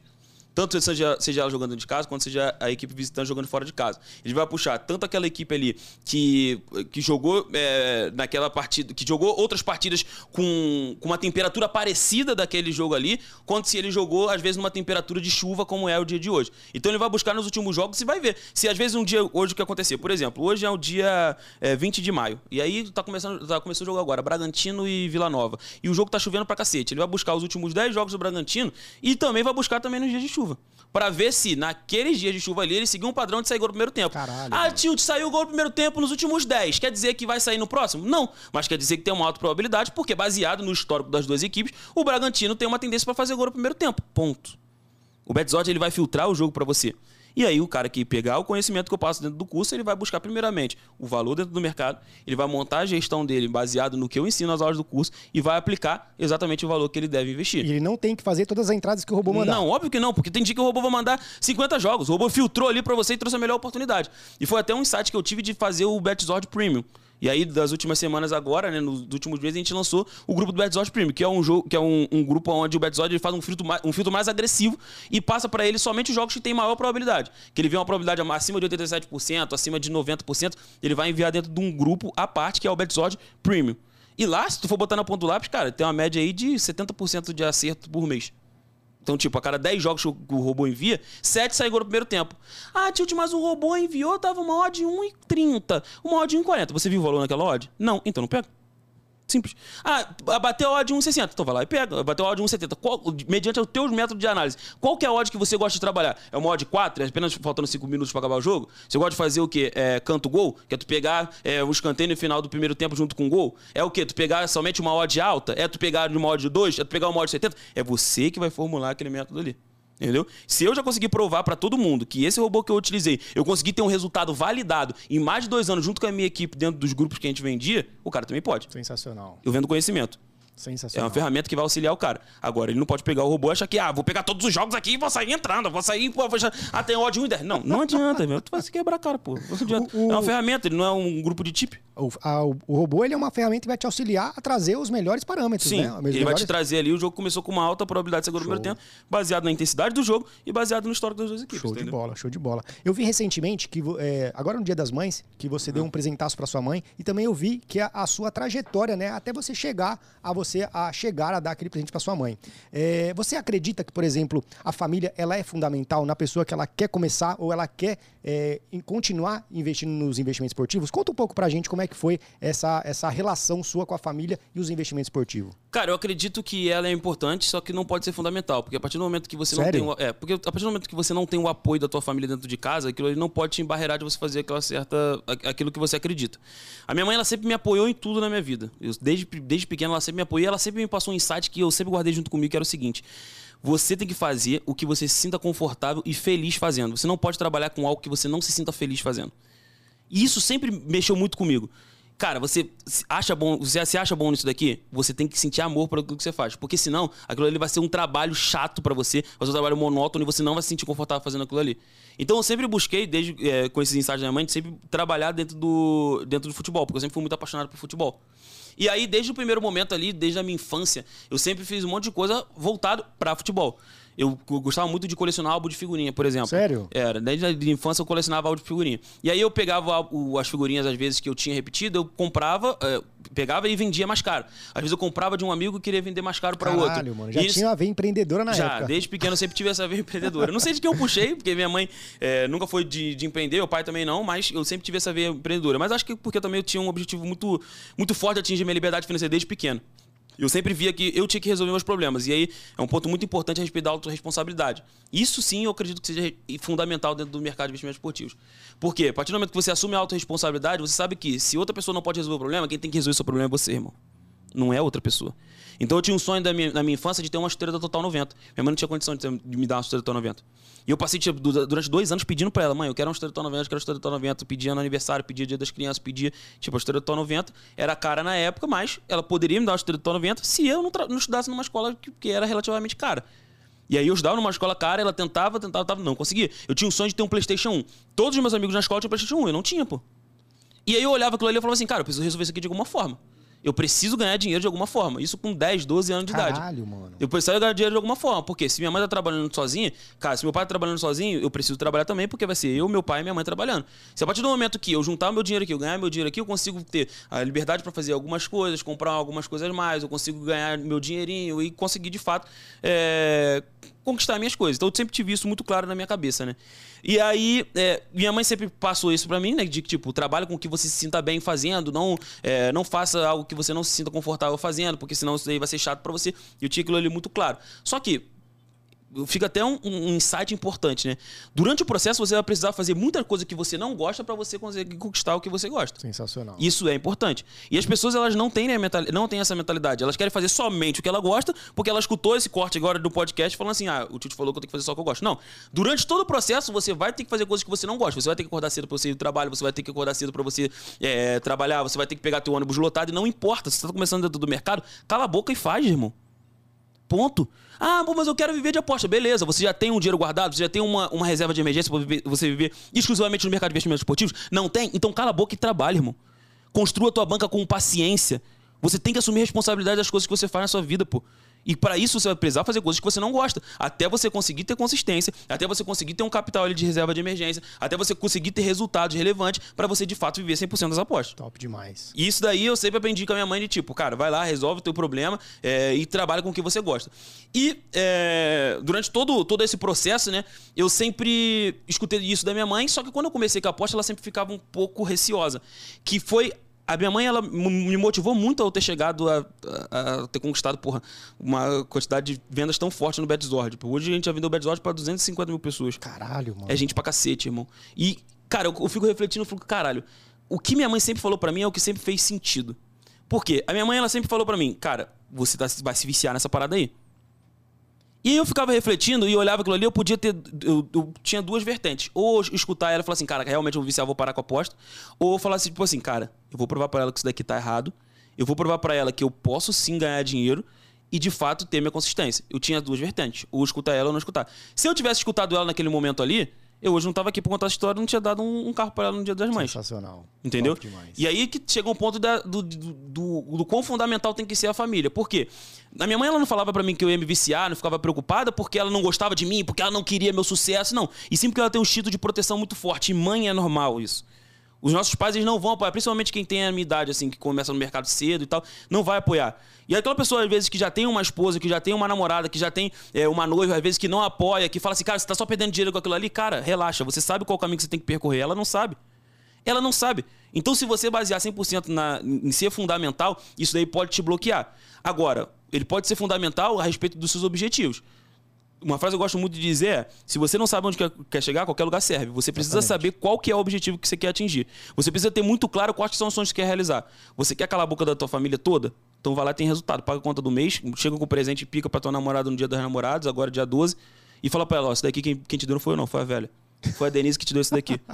Tu vai ver se ela não vai começar a te olhar com uma outra forma. Só que o cara só quer fazer recreativa, só quer fazer múltipla e quer mostrar pra namorada que não, eu vou viver do mercado, eu vou ganhar dinheiro com a aposta. Não vai, você não vai. Não vai, acabou. O cara quer fazer só de forma recreativa, quer ficar fugindo da gestão, não tem consistência, não quer ter controle emocional, não quer ter gestão de banca e quer convencer a mãe, o pai, a, a mulher, o filho de que ele vai ganhar dinheiro com a aposta. Não vai, irmão. Exatamente. Não vai. E aí, quando eu comecei a ganhar dinheiro com a aposta, minha mãe começou a me, me apoiar. Quando ela começou a ver que, tipo assim, eu tava fazendo de uma forma consciente, de uma forma profissional, que enquanto eu tava começando dentro do mercado, começando a ter consistência, eu ainda tinha um outro trabalho onde eu conseguia ali balancear os dois, e caso eu pegasse uma bad run, caso eu pegasse uma sequência de resultado negativo, eu tinha ali uma reserva de emergência, ela falou assim, caralho, foda. E aí em 2019, logo quando, em agosto, né, quando eu realizo essa, eh, esse resultado que eu te falei de 50 mil, eu pego uma passagem, minha mãe e levo ela pra Paris. 2019 eu naquele momento ali, eu posso dizer para você que eu não poderia fazer aquilo ali 100% tranquilo. Que tinha acabado de começar a ganhar dinheiro. Só que eu sabia que o apoio dela ia ser muito forte para mim. Eu sabia que se eu mostrasse para ela, deixasse muito claro para ela que eu tava tendo consistência, que eu tava ganhando dinheiro dentro do mercado, ela iria me apoiar. Isso era importante para Isso era importante para mim. Top. Porque eu precisava ter o apoio dela de falar assim, filho, você tá no caminho certo. Porque sempre martelava na, na, na minha cabeça aquilo que ela me falava. O seguinte, cara, tu tá se viciando nisso, tu não tá ganhando dinheiro com isso. Para com isso. Todo dinheiro que você pega, você bota em boleto e que você perde dinheiro. Para com isso, para com isso. Só que eu sabia que naquela época eu fazia isso, era pouco dinheiro. E aí eu ficava matando, pô, será que minha mãe tem razão? E, porra, conselho de mãe é foda. Balança. É complicado, querendo ou não, te mexe contigo. E aí, quando eu comprei essa passagem para ela, ela foi. Levei ela para assistir um jogo do Paris Saint-Germain como convidada do Neymar, dentro do, do estádio do Paris Saint-Germain, com um amigo nosso conseguiu um ingresso. Porra, ela conheceu o Torrier, que era um sonho para ela. Ela falou: pô, filho, muito obrigado, pô, fico muito feliz, pô, um dos maiores sonhos da minha vida e tal, não sei o quê. Continua fazendo isso que aí vai dar certo. E aí, aí foi um... que não, te tira um, uma carga do teu corpo muito forte, entendeu? E aí passa a ser fundamental a família nesse momento. Eu acho que Nossa. a família pode ser fundamental se ela tiver como. Se você tiver como objetivo mudar a vida da tua família. Ela não pode ser em algum momento que você quiser escutar o conselho, porque se ela não tem conhecimento a respeito daquele assunto ali, ela não tem como te aconselhar. Ela tem que ser um facilitador, né? Exatamente. Top demais, Exatamente. top demais. Você acredita, por exemplo, que é, o mercado hoje no Brasil ele tem é, uma grande concentração de pessoas amadoras e não profissionais, que é isso que faz com que as casas de aposta ganhem? Cada, cada, cada esquina que abre, cada esquina que tem, abre uma casa de aposta nova. Você, acha, você acredita que, é, pelo fato de estar. Tá crescendo esse nível de, de amadores, é, isso tem influenciado para as pessoas cada vez mais perderem dinheiro? Tem aquela máxima que só 3% das pessoas ganham dinheiro com, com a aposta esportiva. Você acredita muito nisso ou não? Cara, eu acredito e isso me anima bastante. Por quê? É, eu não acho isso errado. Sério? Não acho errado. Porque o errado eu acredito ser a pessoa utilizar isso de uma forma recreativa, querendo viver exclusivamente do mercado. Aí esquece, irmão. Aí tu tá fazendo de uma forma errada. Não adianta a pessoa ela querer pegar ali, sei lá, 30% do salário dela, botar dentro da casa de aposta e querer ganhar dinheiro com, aquele, com aqueles 30% do salário dela, fazendo de uma forma recreativa, fazendo para se divertir, fazendo para brincar. Não, tu não vai. Tu tá utilizando aquilo ali para fazer de forma recreativa. Tu tá utilizando ali para você se divertir e pra você brincar. Então se você tem essa consciência, cara, não tem problema nenhum, vai lá e faz. Isso me motiva muito porque, a partir do momento que tem muitas pessoas se divertindo com aquilo ali, a gente que faz de uma forma profissional, a gente tem a possibilidade de ganhar muito, mais muito, mais muito dinheiro. Muito dinheiro mesmo, velho. Muito dinheiro mesmo. Por quê? Não sei se você sabe, né? A pandemia ela ferrou com, com muitas empresas.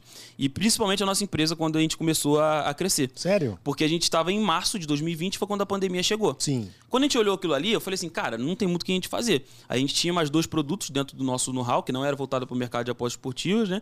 E que eram produtos que vendiam um pouco e tal. E eu falei assim, cara, a gente vai ter que desenvolver mais esses produtos aqui, porque o futebol acabou.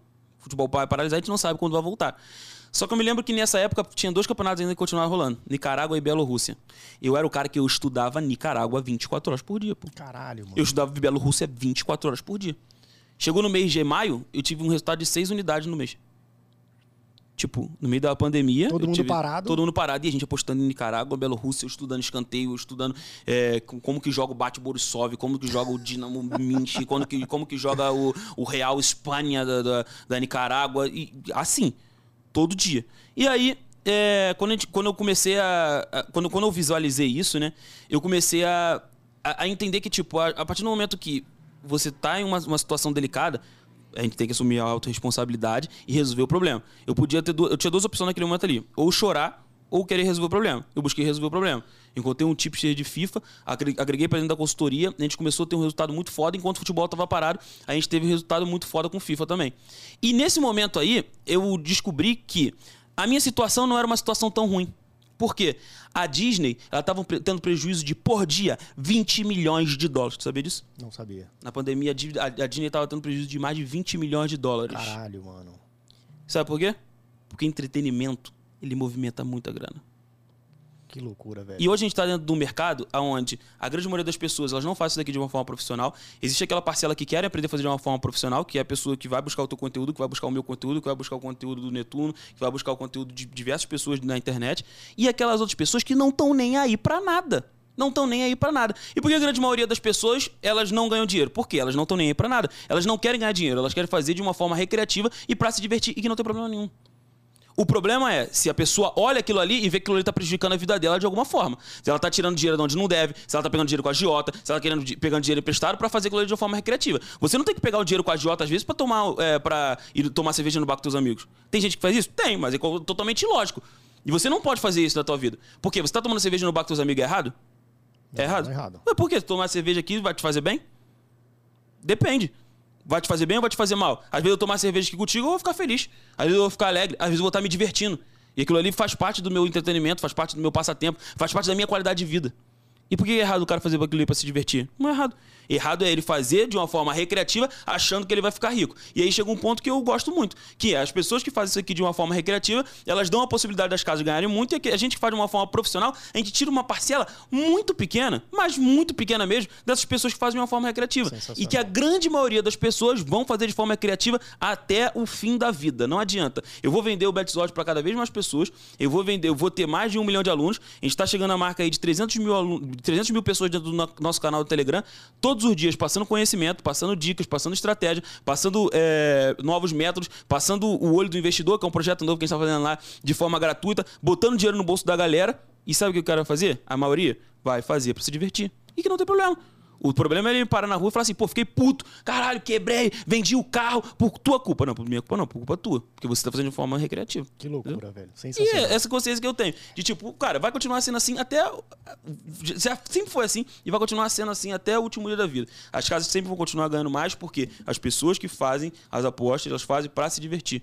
E a gente que faz de uma forma profissional, a gente ganha dinheiro. Qual é o teu time? Palmeiras. Palmeiras. Quantos jogos do Palmeiras tu foi nesse ano? Um só. Um só. Tu foi agora, há pouco tempo, foi. né? Tu gastou o ingresso? Não. Tu, mas tu foi como convidado de alguém, Sim. né? Alguém que te convidou para patrocinar o jogo, então. Te patro, patrocinaram o jogo, foram lá, pagaram pra estar tá patrocinando o jogo, né? Pagaram caro pra estar tá patrocinando o jogo. O Rafael Veiga, ele ganhou uma nota nesse dia. Só direito de imagem.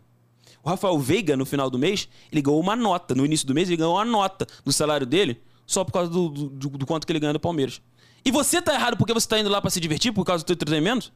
Não. Não tá errado, porque tu tá fazendo aquele pra se divertir, cara. Só que, da mesma maneira que tem pessoas que estão fazendo para se divertir dentro daquele mesmo ambiente que você tá, tem pessoas que estão ganhando dinheiro. Como a Leila, como o Rafael Veiga, como porra, o Dudu, como diversos outros jogadores do Palmeiras, como o técnico do Palmeiras. O Abel ganhou. Tu acha que o salário do Abel é barato? Não é barato, filho. O salário do Abel é muito bom. Mas ele tá ali para ganhar dinheiro, enquanto você tá ali tá utilizando para divertir. A gente é diferente. A gente tá ali para oh, a gente é a mesma coisa, né? A gente tá ali para é... para ganhar dinheiro, enquanto muitas pessoas estão ali para se divertir. Sensacional. Não tem problema. Sensacional. Você disse que o Ronaldinho Gaúcho é um dos seus sócios é, nas suas empresas, né? Alguns projetos seus. Como é Sim. que você conheceu o Ronaldinho Gaúcho? Como é que foi essa aproximação com o gênio da bola? Cara, eu conheci o Ronaldinho Gaúcho em 2016, 2016 em Las Vegas, 2016 2017. Acho que foi 2017. Eu conheci o Ronaldinho Gaúcho em 2017, em Las Vegas. Eu trabalhava lavando prato, né? Sério? Nos Estados Unidos. Foi. Caralho, mano. E aí eu descobri que ele tava na cidade de Las Vegas. Eu sempre fui muito fã do Ronaldinho, desde pequeno, né? E aí eu descobri que ele tava na cidade de Las Vegas e eu fiz uma brincadeira com ele no Instagram. Eu fui e comentei o, os stories dele dizendo o seguinte: ó, irmão, vai ter um futebol aqui hoje, que a gente vai jogar aqui uma peladinha, só colar aqui 10 dólares cada um, mas se tu tiver sem dinheiro, eu pago a tua. e aí eu falei para ele e meti o louco ali e caguei. A gente foi jogar bola tal, se divertindo, tá numa sexta-feira. E logo depois que a gente foi jogar bola, é, tava tendo um pagode de brasileiros em Las Vegas. E aí, depois do futebol, a gente foi tomar um banho e foi um pagode. Daqui a pouco. É, e, no futebol, eu mando pra ele no final do futebol, né? Eu tenho até mensagem, até brinco com ele hoje. Eu falo assim: ó, tu não veio no futebol, mas tá tranquilo. Vai ter um, um pagode nosso hoje em Las Vegas, aqui só de brasileiro. Cola aí. Pum, morreu. Aí eu fui pro pagode e tal, não sei o que, tava curtindo lá, zoando, beleza. Daqui a pouco entra, Ronaldinho Gaúcho. Mentira. Eu falei assim, cara, mano, eu que chamei ele, eu que chamei ele. ele veio por causa de mim, tá lá. Oh, mentira, que ele não tinha visto nem a mensagem, tá Ai, tá ligado? Caralho. O dono da, do evento conseguiu o contato dele e levou ele pro evento. Só que eu não sabia. E na minha cabeça, eu tinha muito claro que ele tava ali por causa de mim. Porque eu falei, cara, ele viu a mensagem de alguma forma, ele ficou sabendo aqui do que vai ter um pagode aqui em Las Vegas, ele veio aqui por causa de mim, eu tenho que ir lá falar com ele. E aí eu fui conseguir falar com um cara que era dono do evento e tal, e ele, pô, gostava de mim pra cacete, falou, vou te botar ele, apresentar ele. Falei assim, pô, tu sabe que ele veio aqui por causa de mim, né?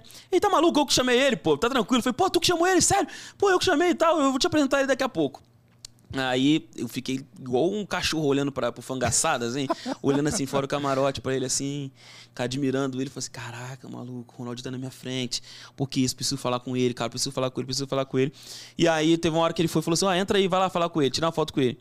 Aí eu cheguei, pô, pô, e aí, Ronaldinho e tal. Ele, e aí, rapaziada? Pô, me tratou benzão. Falei assim, cara, posso te dar um abraço? Ele, pô, claro, tá maluco. Pô, sou muito teu fã, pô, muito obrigado por tudo que você fez e tal, não sei o que. Aí eu fiquei trocando ideia com ele ali rapidinho. Ele, pô, posso tirar uma foto contigo? Ele, pode, tira aí e tal, caralho. Aí eu fui, tirei uma foto com ele. Eu falei, pô, posso te dar mais um outro abraço? Aí ele, pode, daí, cara. Eu falei assim, pô, cara, eu gosto muito do teu trabalho, pô. É, eu, gosto, eu gosto muito de você, pô, muito obrigado por tudo que você fez no futebol. Eu sempre fui muito apaixonado por futebol e eu tenho certeza que um dia eu vou mudar a vida de muita gente por causa do futebol. Eu falei para ele esse dia. E aí, isso em 2017, e na minha cabeça não ia mudar a vida das pessoas através do, dos apostas, investimentos esportivos, porque nessa época foi o que eu falei, eu não tinha a mentalidade que eu ia conseguir ganhar dinheiro com, o mercado, né?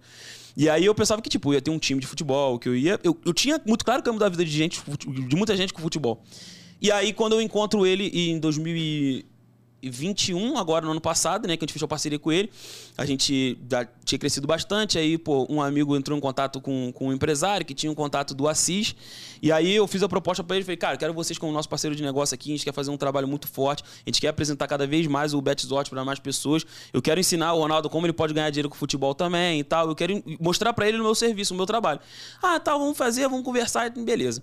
Aí eu fui sentei com, com, com o Assis no Rio de Janeiro, conversei com ele, passei para ele toda a visão a respeito do mercado de investimento esportivo, passei toda a visão do que era o nosso produto, expliquei para ele como que funcionava, falei assim, cara, eu quero você junto com a gente e tal. A gente foi, definimos os valores, né? Contratamos o, a presença dele para ele estar presente, né?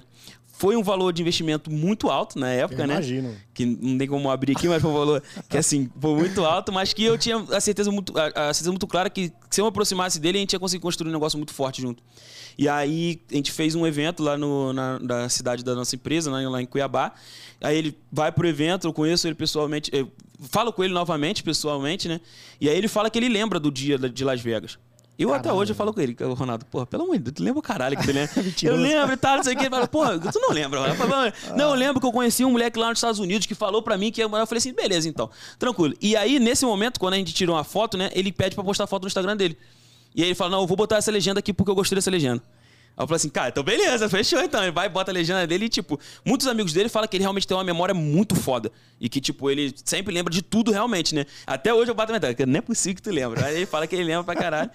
E aí, quando eles conheceram o nosso projeto, eles falaram, pô, cara, isso aqui é sensacional, parabéns por tudo que você vem desenvolvendo e tal, não sei o quê. A gente quer fazer mais negócio junto com vocês e o caralho, vamos fazer uma parada mais forte, né? E aí a gente fecha sociedade, tem participação dos nossos produtos e a gente tá planejando aí fazer uma parada bem forte aí agora pra 2022, de uma novidade aí que eu não posso soltar Não agora pode, pô. mais, que Solta vai pra ser gente muito aí, pô, forte. em primeira não tem mão como. aí. Não Dá- tem dá como. só um spoiler, Não tem só. como porque ele, ele, tá, ele me pede bastante pra fazer isso, mas eu, eu- os meus sócios têm uma- um, um bloqueio muito forte em fazer isso que ele tá pedindo. Mas que, do jeito que ele tá pedindo, acho que vai acabar rolando. A gente tá pensando ainda que a gente vai fazer. A gente vai ter uma reunião agora na final da, da Champions League em Paris. Ele quer porque quer fazer esse negócio junto com a gente. A gente tá pensando ainda, tá repensando. Porque é um projeto que, se a gente for fazer, é um projeto muito grande. A gente já tem, a gente já tem um- um- uma um- uma escala muito agressiva a respeito dos nossos, dos nossos serviços e produtos, né?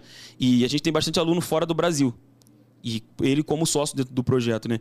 Só que a gente não atingiu nem 1% do que a gente pode atingir ainda pelo Caralho. potencial de- do mercado, pelo potencial não só do Brasil, mas como do mundo inteiro, pela imagem do Ronaldo e também pela, pelo, pela minha condução a respeito do assunto, né? Então hoje, por exemplo, a gente tem 250 mil pessoas no Betzord, fora do Brasil a gente tem, sei lá, 3, 4 mil pessoas eh, adquirindo nossos produtos, né? No, da- na língua hispânica, né? É, México, Espanha também é muito forte o nosso serviço de lá. E mas a gente tem o mundo inteiro, né, para atingir. A gente tem ainda China, a gente tem Índia, a gente tem Inglaterra. A gente tem alguns, alguns clientes na Inglaterra também, mas não é uma parada tão forte quanto a gente pode atingir. E com esse projeto aí que ele tá pedindo, que tu pedindo pra gente fazer junto, é capaz de a gente atingir. Vamos ver. A gente tá definindo ainda e eu não sei. É porque eu tenho. eu- é porque eu já tô meio que abrindo aqui, quem sabe, quem, quem conhece um dos nossos serviços sabe do que eu tô falando, né? Mas eu tenho um carinho muito grande por um dos nossos produtos e que um desses nossos produtos eu nunca lancei ele para público, né? Caralho, Eu só mano. disponibilizei ele para para alguns dos nossos alunos, né? E algumas pessoas têm acesso, mas ele não tá à venda para público. E um desses produtos é um produto que ele é encantado, que ele é apaixonado e que ele quer, quer, quer fazer negócios com a gente. Mas a gente. Eu, tô- eu, tenho um, eu tenho um carinho. Sabe igual é filho? Igual É. quando tem teu filho ali, que tu tem aquele carinho muito forte ali.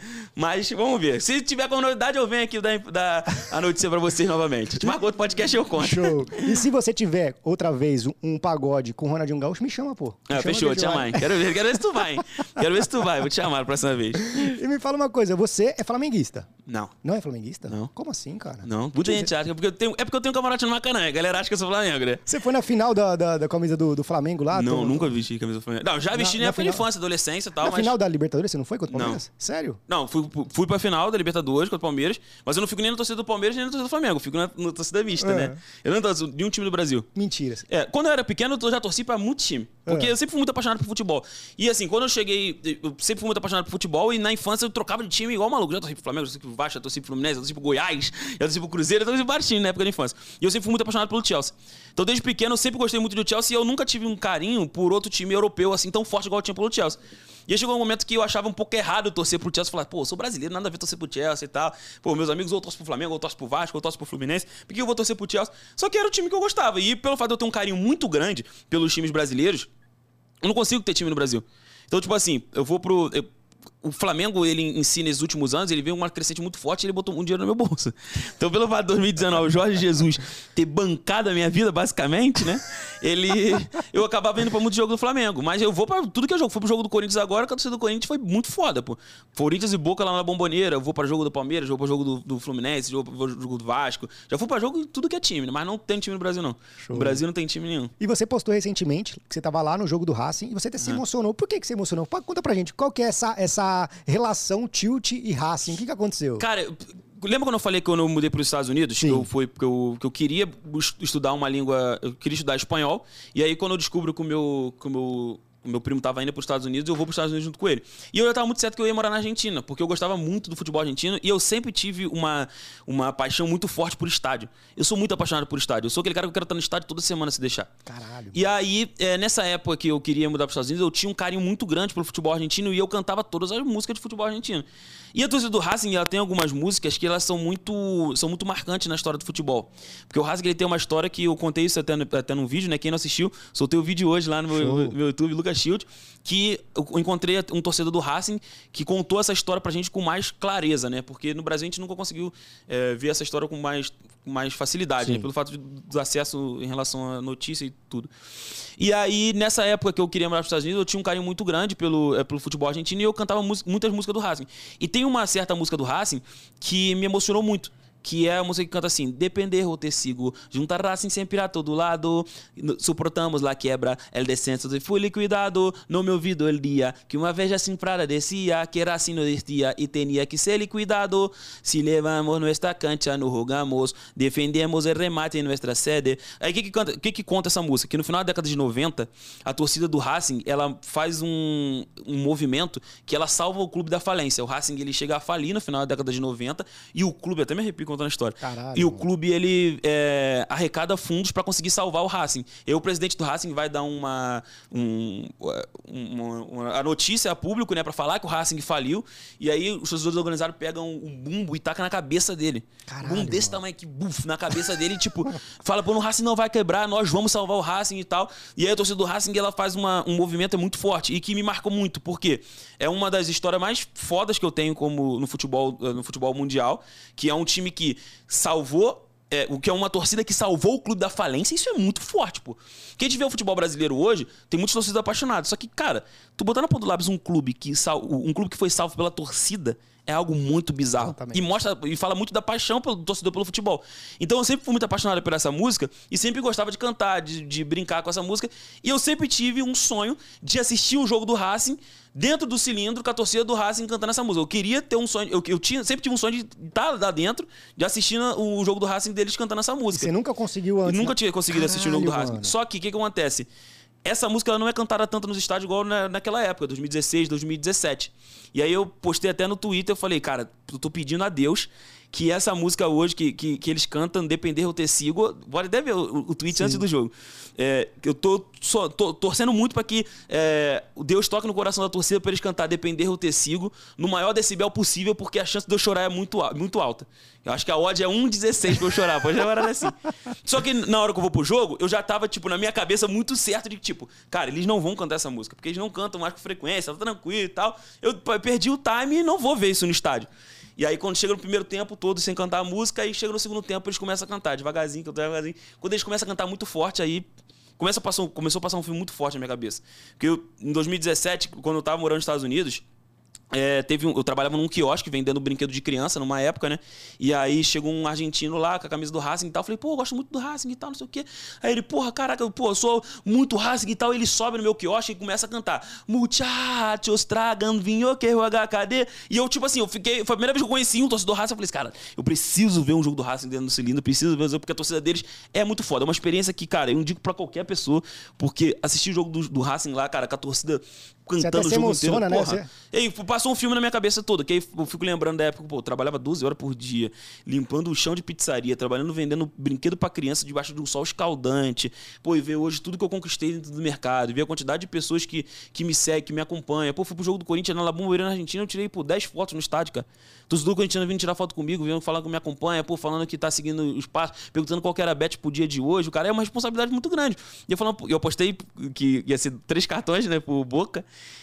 E a galera vindo me agradecendo no final do jogo, pô, tio, te lucrei contigo, e tá, não sei o quê, caralho, porra, maneiro, porra, botou dinheiro no meu bolso. E quem olha de fora fala assim, o que, que é esse moleque? A gente consegue criar uma comunidade muito forte a respeito disso também, né? Que, quem vê de fora fala assim, o que, que é esse doente aqui? Que tá todo mundo querendo tirar foto com esse moleque, eu nunca vi ele na vida. Aí vai procurar quem que é, caraca, aí descobre, aí conhece nosso, nossos produtos, conhece nossos serviços.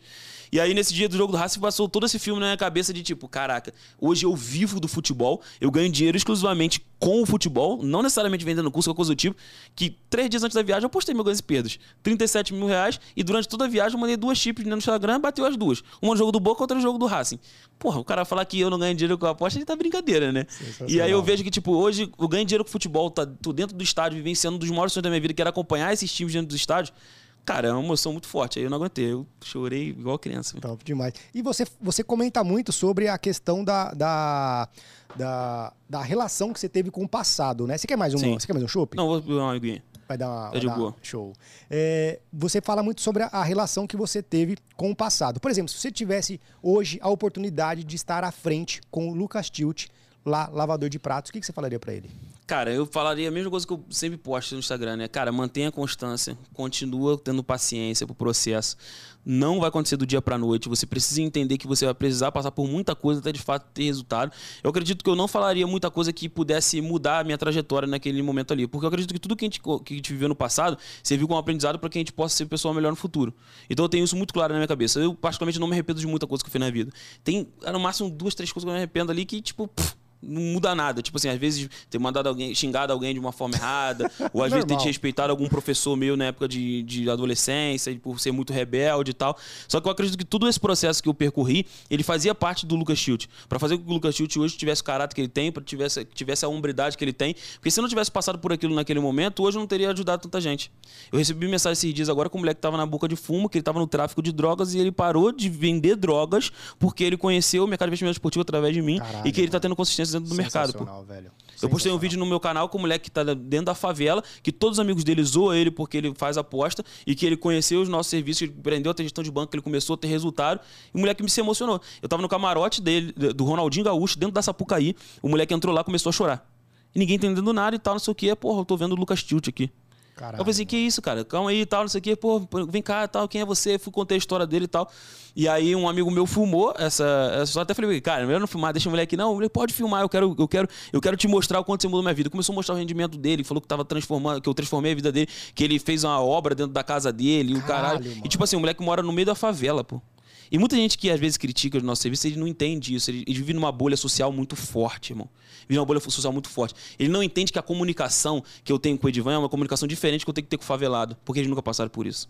Eles não sabem o que, que era numa sexta-feira, às vezes tem que estar tá saindo correndo para casa, ou tem que estar tá se, se escondendo embaixo do sofá, porque tá tendo tiroteio na favela. Eles não sabem o que, que é isso, irmão. Eles não sabem o que é isso. Eles não sabem o que é passar fome. Eles não sabem o que é isso. Graças a Deus eu também não sei o que é isso. Teve um momento só que eu passei por um momento delicado desse, na época eu morava nos Estados Unidos, mas por pura e exclusivamente orgulho.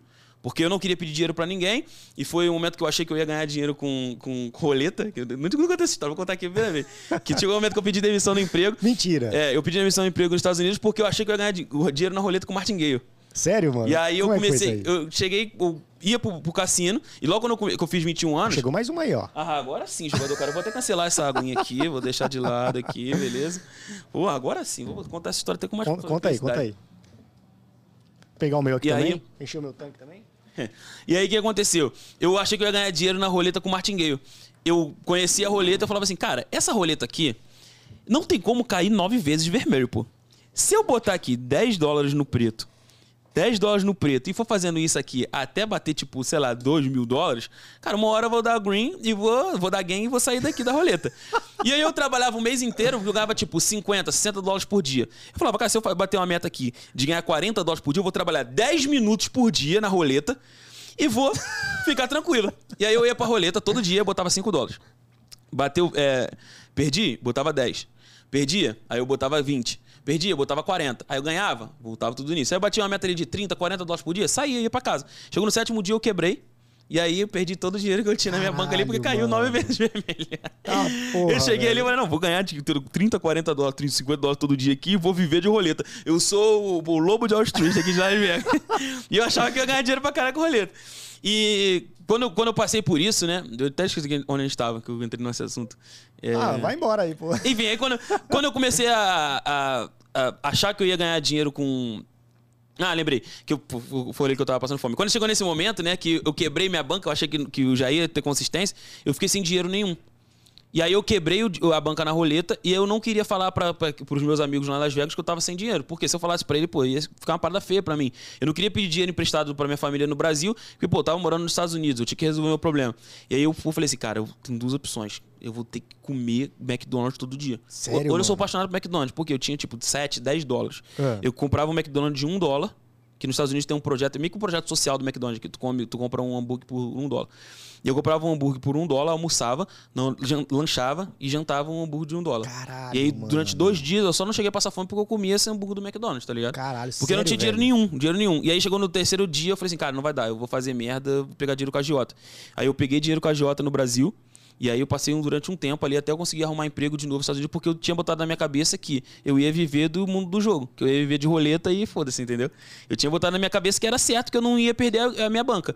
E aí eu fiquei muito frustrado, perdi todo o dinheiro que eu tinha, quebrei na roleta, em sete dias, em seis dias tava dando tudo certo, no sétimo dia eu quebrei, perdi todo o dinheiro. Caralho, mano. E aí eu voltei a procurar emprego, procurando, procurando, procurando, e nada de encontrar. Eu pedi dinheiro emprestado pro agiota.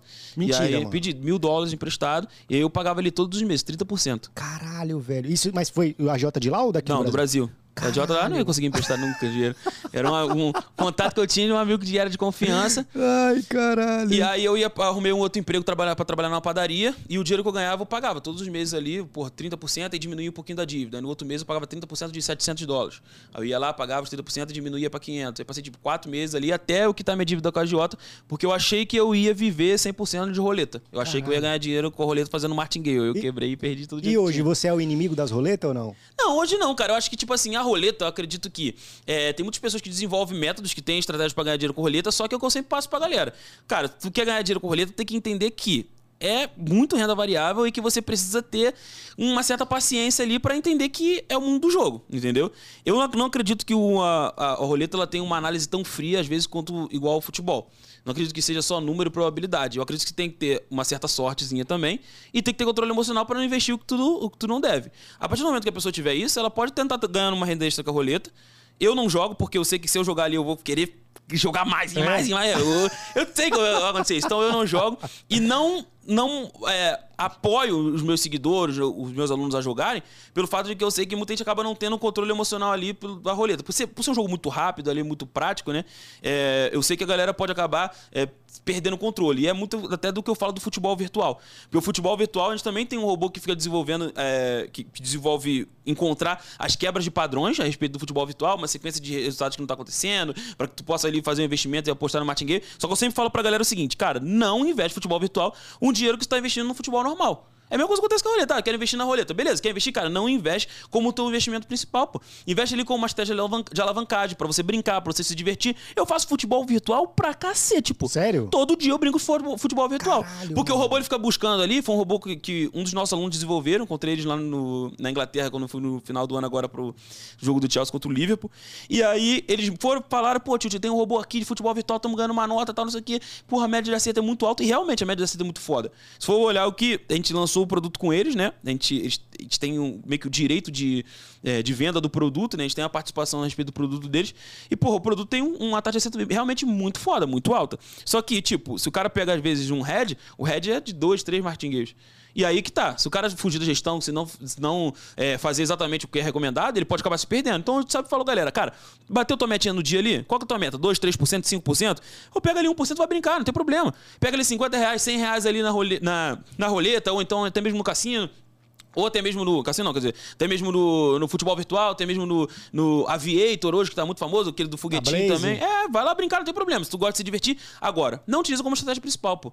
Utiliza, às vezes, como uma estratégia de alavancagem ou como uma estratégia de. Ou somente pra se divertir, entendeu? Sensacional. Galera, aí, aquele ponto que eu tava falando, só pra é, recapitular aquele assunto que tu perguntou, né, a respeito do. é, de, do início, né? E hoje muita gente acaba não tendo. não consegue entender isso porque elas não passaram por esse processo e elas não conseguem entender a real realidade do que as pessoas vivem, entendeu? Então, pelo fato de as pessoas viverem uma, uma bolha muito forte, elas não conseguem ter esse senso, não conseguem entender que o cara, às vezes, que tá no interior, às vezes do Nordeste, às vezes que tá numa capital grande do, do, do de São Paulo, eles têm uma realidade que é muito distinta, irmão. É muito, é muito diferente, tá ligado? É uma, uma realidade que é, é muito distante, na verdade.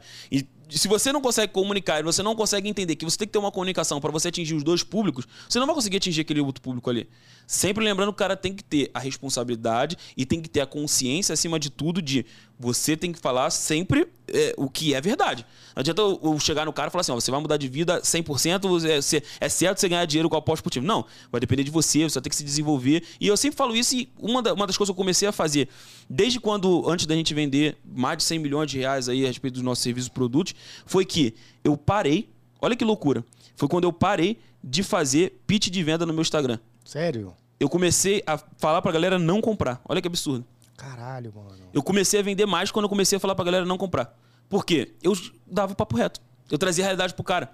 Entendeu? Quando eu comecei a fazer isso, eu falei assim, cara, eu preciso mostrar cada vez mais a realidade. E aí foi a primeira vez que eu fiz isso, foi quando a gente fechou a parceria com o Ronaldinho. E que no meu Instagram, eu tenho essa história gra gravada, que eu falo o seguinte, ó. Galera, amanhã vai abrir as vagas do Betzod. Ronaldinho tá aqui, tem um monte de influenciador presente aqui, mas eu quero deixar bem claro para você. Eu não quero que você compre se você tá achando que você vai ficar rico do dia pra noite. Não compra o meu produto.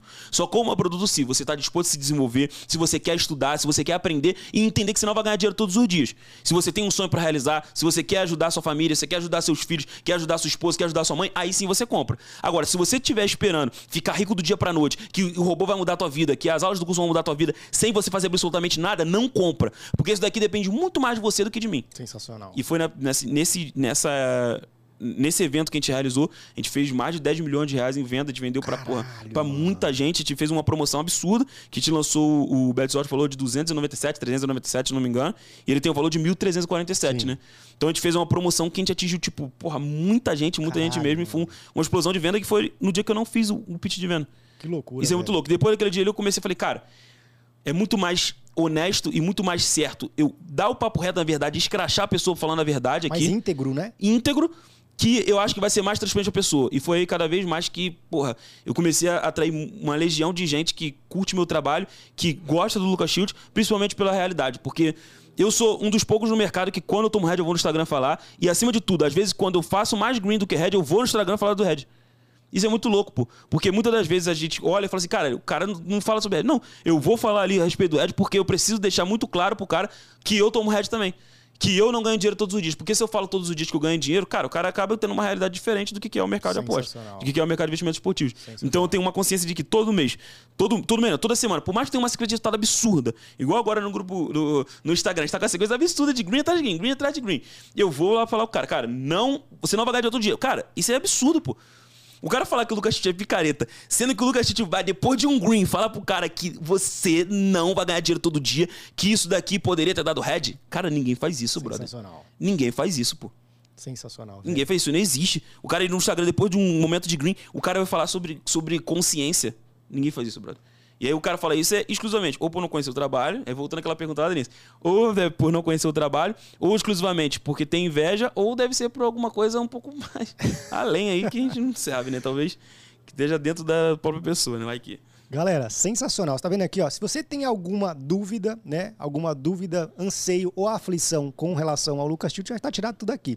E se você ainda não se inscreveu no canal, se inscreve aqui. Vamos bater a marca de 100 mil inscritos. Top demais. Estamos prestes, prestes, pouquinho para alcançar isso. E quando a gente bater, é, comentem aqui, no, na, deixa nos comentários que o comentário mais top eu e o Lucas vai selecionar aqui pra gente dar um pix de 100 reais. Fechou?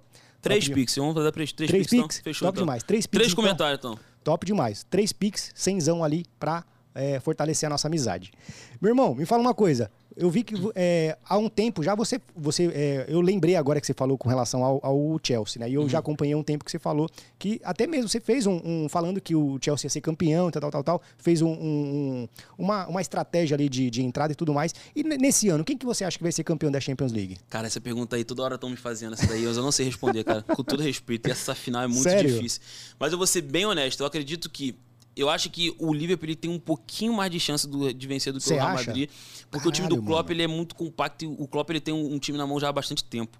Então eu acredito. Mas é, é, é foda, cara, porque o Ancelotti é muito pica. O time do Real Madrid é um time que tem muita qualidade nos jogadores ali. O Benzema, o Modric do nada ele encontra o espaço que não dá, cara. Eu tava no jogo do Real Madrid contra o Chelsea, pô, eu tava no Chelsea classifica ó de 12, se eu não me engano. Não lembro que eu tinha postado lá, postei até com, com, com o Pablo brincando. Cara, o Modric ele acha um passe que é um absurdo, irmão. É um absurdo. Eu fui no jogo do. Eu ganhei dinheiro no Real Madrid contra o Paris Saint-Germain, eu tava de final. Ganhei dinheiro no Real Madrid contra o Chelsea nas quartas e ganhei dinheiro agora na semifinal, Real Madrid e City. Cara, no jogo contra o, o, o Paris Saint-Germain, eu tava na torcida do Real Madrid, atrás do gol. Tava é, é, na frente do gol, na verdade, né? Do, do onde o Modric dá um passe. Cara, ele dá um passe pro, pro Benzema, se não me engano, que ele faz o gol. Cara, que é um absurdo, cara. Aquele passe ele é pornográfico, pô. E aí eu achando já foda, eu falo, cara, o Luka Modric, um dos maiores jogadores que eu vi jogar dentro do, do no estádio é o Modric. Um dos maiores, top 10 tranquilo. E olha que eu já vi muito craque. Cara, tu jogou do Chelsea, ele me acha aquela bola ali na, na, no, no Rodrigo ali que não existe, cara que não existe. Então, tipo assim, é uma final que é muito difícil. Eu aconselho todo mundo que quiser realizar uma operação, ou realizar uma operação, se for realizar pré-live, cara, realizar ali com certa cautela, é meu conselho, né? Porque eu acho que o jogo é muito 50-50. Eu acho que o livro, se ele tiver. Se não fosse 50-50, é 51-49 pro livro. Porque é um Caramba. jogo muito difícil, não sei, velho. Mas eu acho que bate ambas marcas. Se eu fosse fazer uma coisa, ambas marcas eu iria, pelo menos. Então, galera, se você for fazer algum investimento aqui com o palpite do Tilt, faça na Betano, tá? O link vai ficar aqui na descrição faça o seu investimento. Deixou o link aí, 300 reais até, é, no primeiro depósito, né? Show? É, 300 então? Se depositar até 300 reais, eles dobram o depósito. E hoje tem um bolão deles lá, que é o bolão de Find, que é um, poucas casas de aposta nisso, acho maneiro. Que eles pegam seis jogos e aí eles dão a possibilidade de você fazer um palpite nesses seis jogos. Caralho, mano. E aí tu vai lá, tu faz os seis jogos ali, quanto tu acha que vai ser o placar? Se tu acertar os seis, tu ganha 50 mil. Que loucura, velho. Só que Sério? É, é difícil pra cacete, né? Acertar os seis jogar, mas tipo, é de graça. Então é maneiro. Toda semana tu tá ali concorrendo a 50 mil reais ali na, na banca. E a gente vai estar tá ao vivo aqui no podcast, é, no dia 28, fazendo a, o, o todo o aparato, tudo pré e o ao vivo da Champions League. Você vai estar tá lá acompanhando. Fechou. Ao... Vai, tem que estar tá lá, né? Vamos, vamos fazer uma live nós dois lá? Putz, já vai ser complicado, hein? 10 minutinhos. Vamos, vamos tentar, né? Bora. Vamos tentar. Se tentar, vai estar tá ao vivo aqui? Vai estar tá ao vivo. A gente tenta entrar ao vivo aqui, a gente Show. consegue fazer uma parada. Show de bola, combinado. Vamos, vamos marcar, porque vai ser, como eu te falei, tem reunião com o homem lá. Que... reunião com ele é complicado, né? Tem... Os horários dele é bem, bem distante, bem, bem louco. Show. Meu irmão, nós estamos finalizando aqui. Eu quero saber de você, por exemplo, a galera que tá. Acredito é muito difícil alguém te ver pela primeira vez hoje no Brasil, mas se tem alguém ah, que tem te... muita gente, tá doido. Acredito, muito difícil, Não, muito tá difícil. tem muito... se tem alguém Pouca que... gente me conhece ainda. Que isso, Falta cara. muita gente ainda, pô. O Brasil, o Brasil tem 200 milhões de habitantes, cara. Mas quantas impressões você tem, pô? Você é louco, pô. Ah, mas mesmo assim, pô. Tá maluco. A gente pega 100 mil visualizações no Story. Vamos botar ali, de 1 milhão e meio de seguidores, vamos ter a rotatividade ali de 200 mil, sei lá, não, tá maluco. Tem muita gente pra atingir ainda, filho. Vai, tem muita gente que eu sei que tá me conhecendo agora, tá doido? Se tem alguém que não te conhece ainda, que tá te vendo pela primeira vez, é, e tá pensando em desistir desse mercado, qual é a mensagem que você passa para essa galera? Cara, se tá pensando em desistir, você tem que ter muito claro na tua cabeça o que, que você quer conquistar e quais são seus sonhos. Isso é o primeiro ponto. É o mais importante de tudo, é você saber o que, que você quer conquistar. Porque a partir do momento que você pensa em desistir a respeito do mercado de investimento esportivo, você não tá desistindo do mercado de investimento esportivo. Você tá desistindo de você, você tá desistindo da tua família, você tá desistindo dos teus sonhos. Porque se você acredita que você pode realizar seus sonhos com aquilo ali, você tem que manter. Que você acredita que você pode se desenvolver, que você pode ter consistência, que você entende a respeito do assunto, que você consegue desenvolver ali estratégias para você ganhar dinheiro no longo prazo, é só você ter paciência pro processo.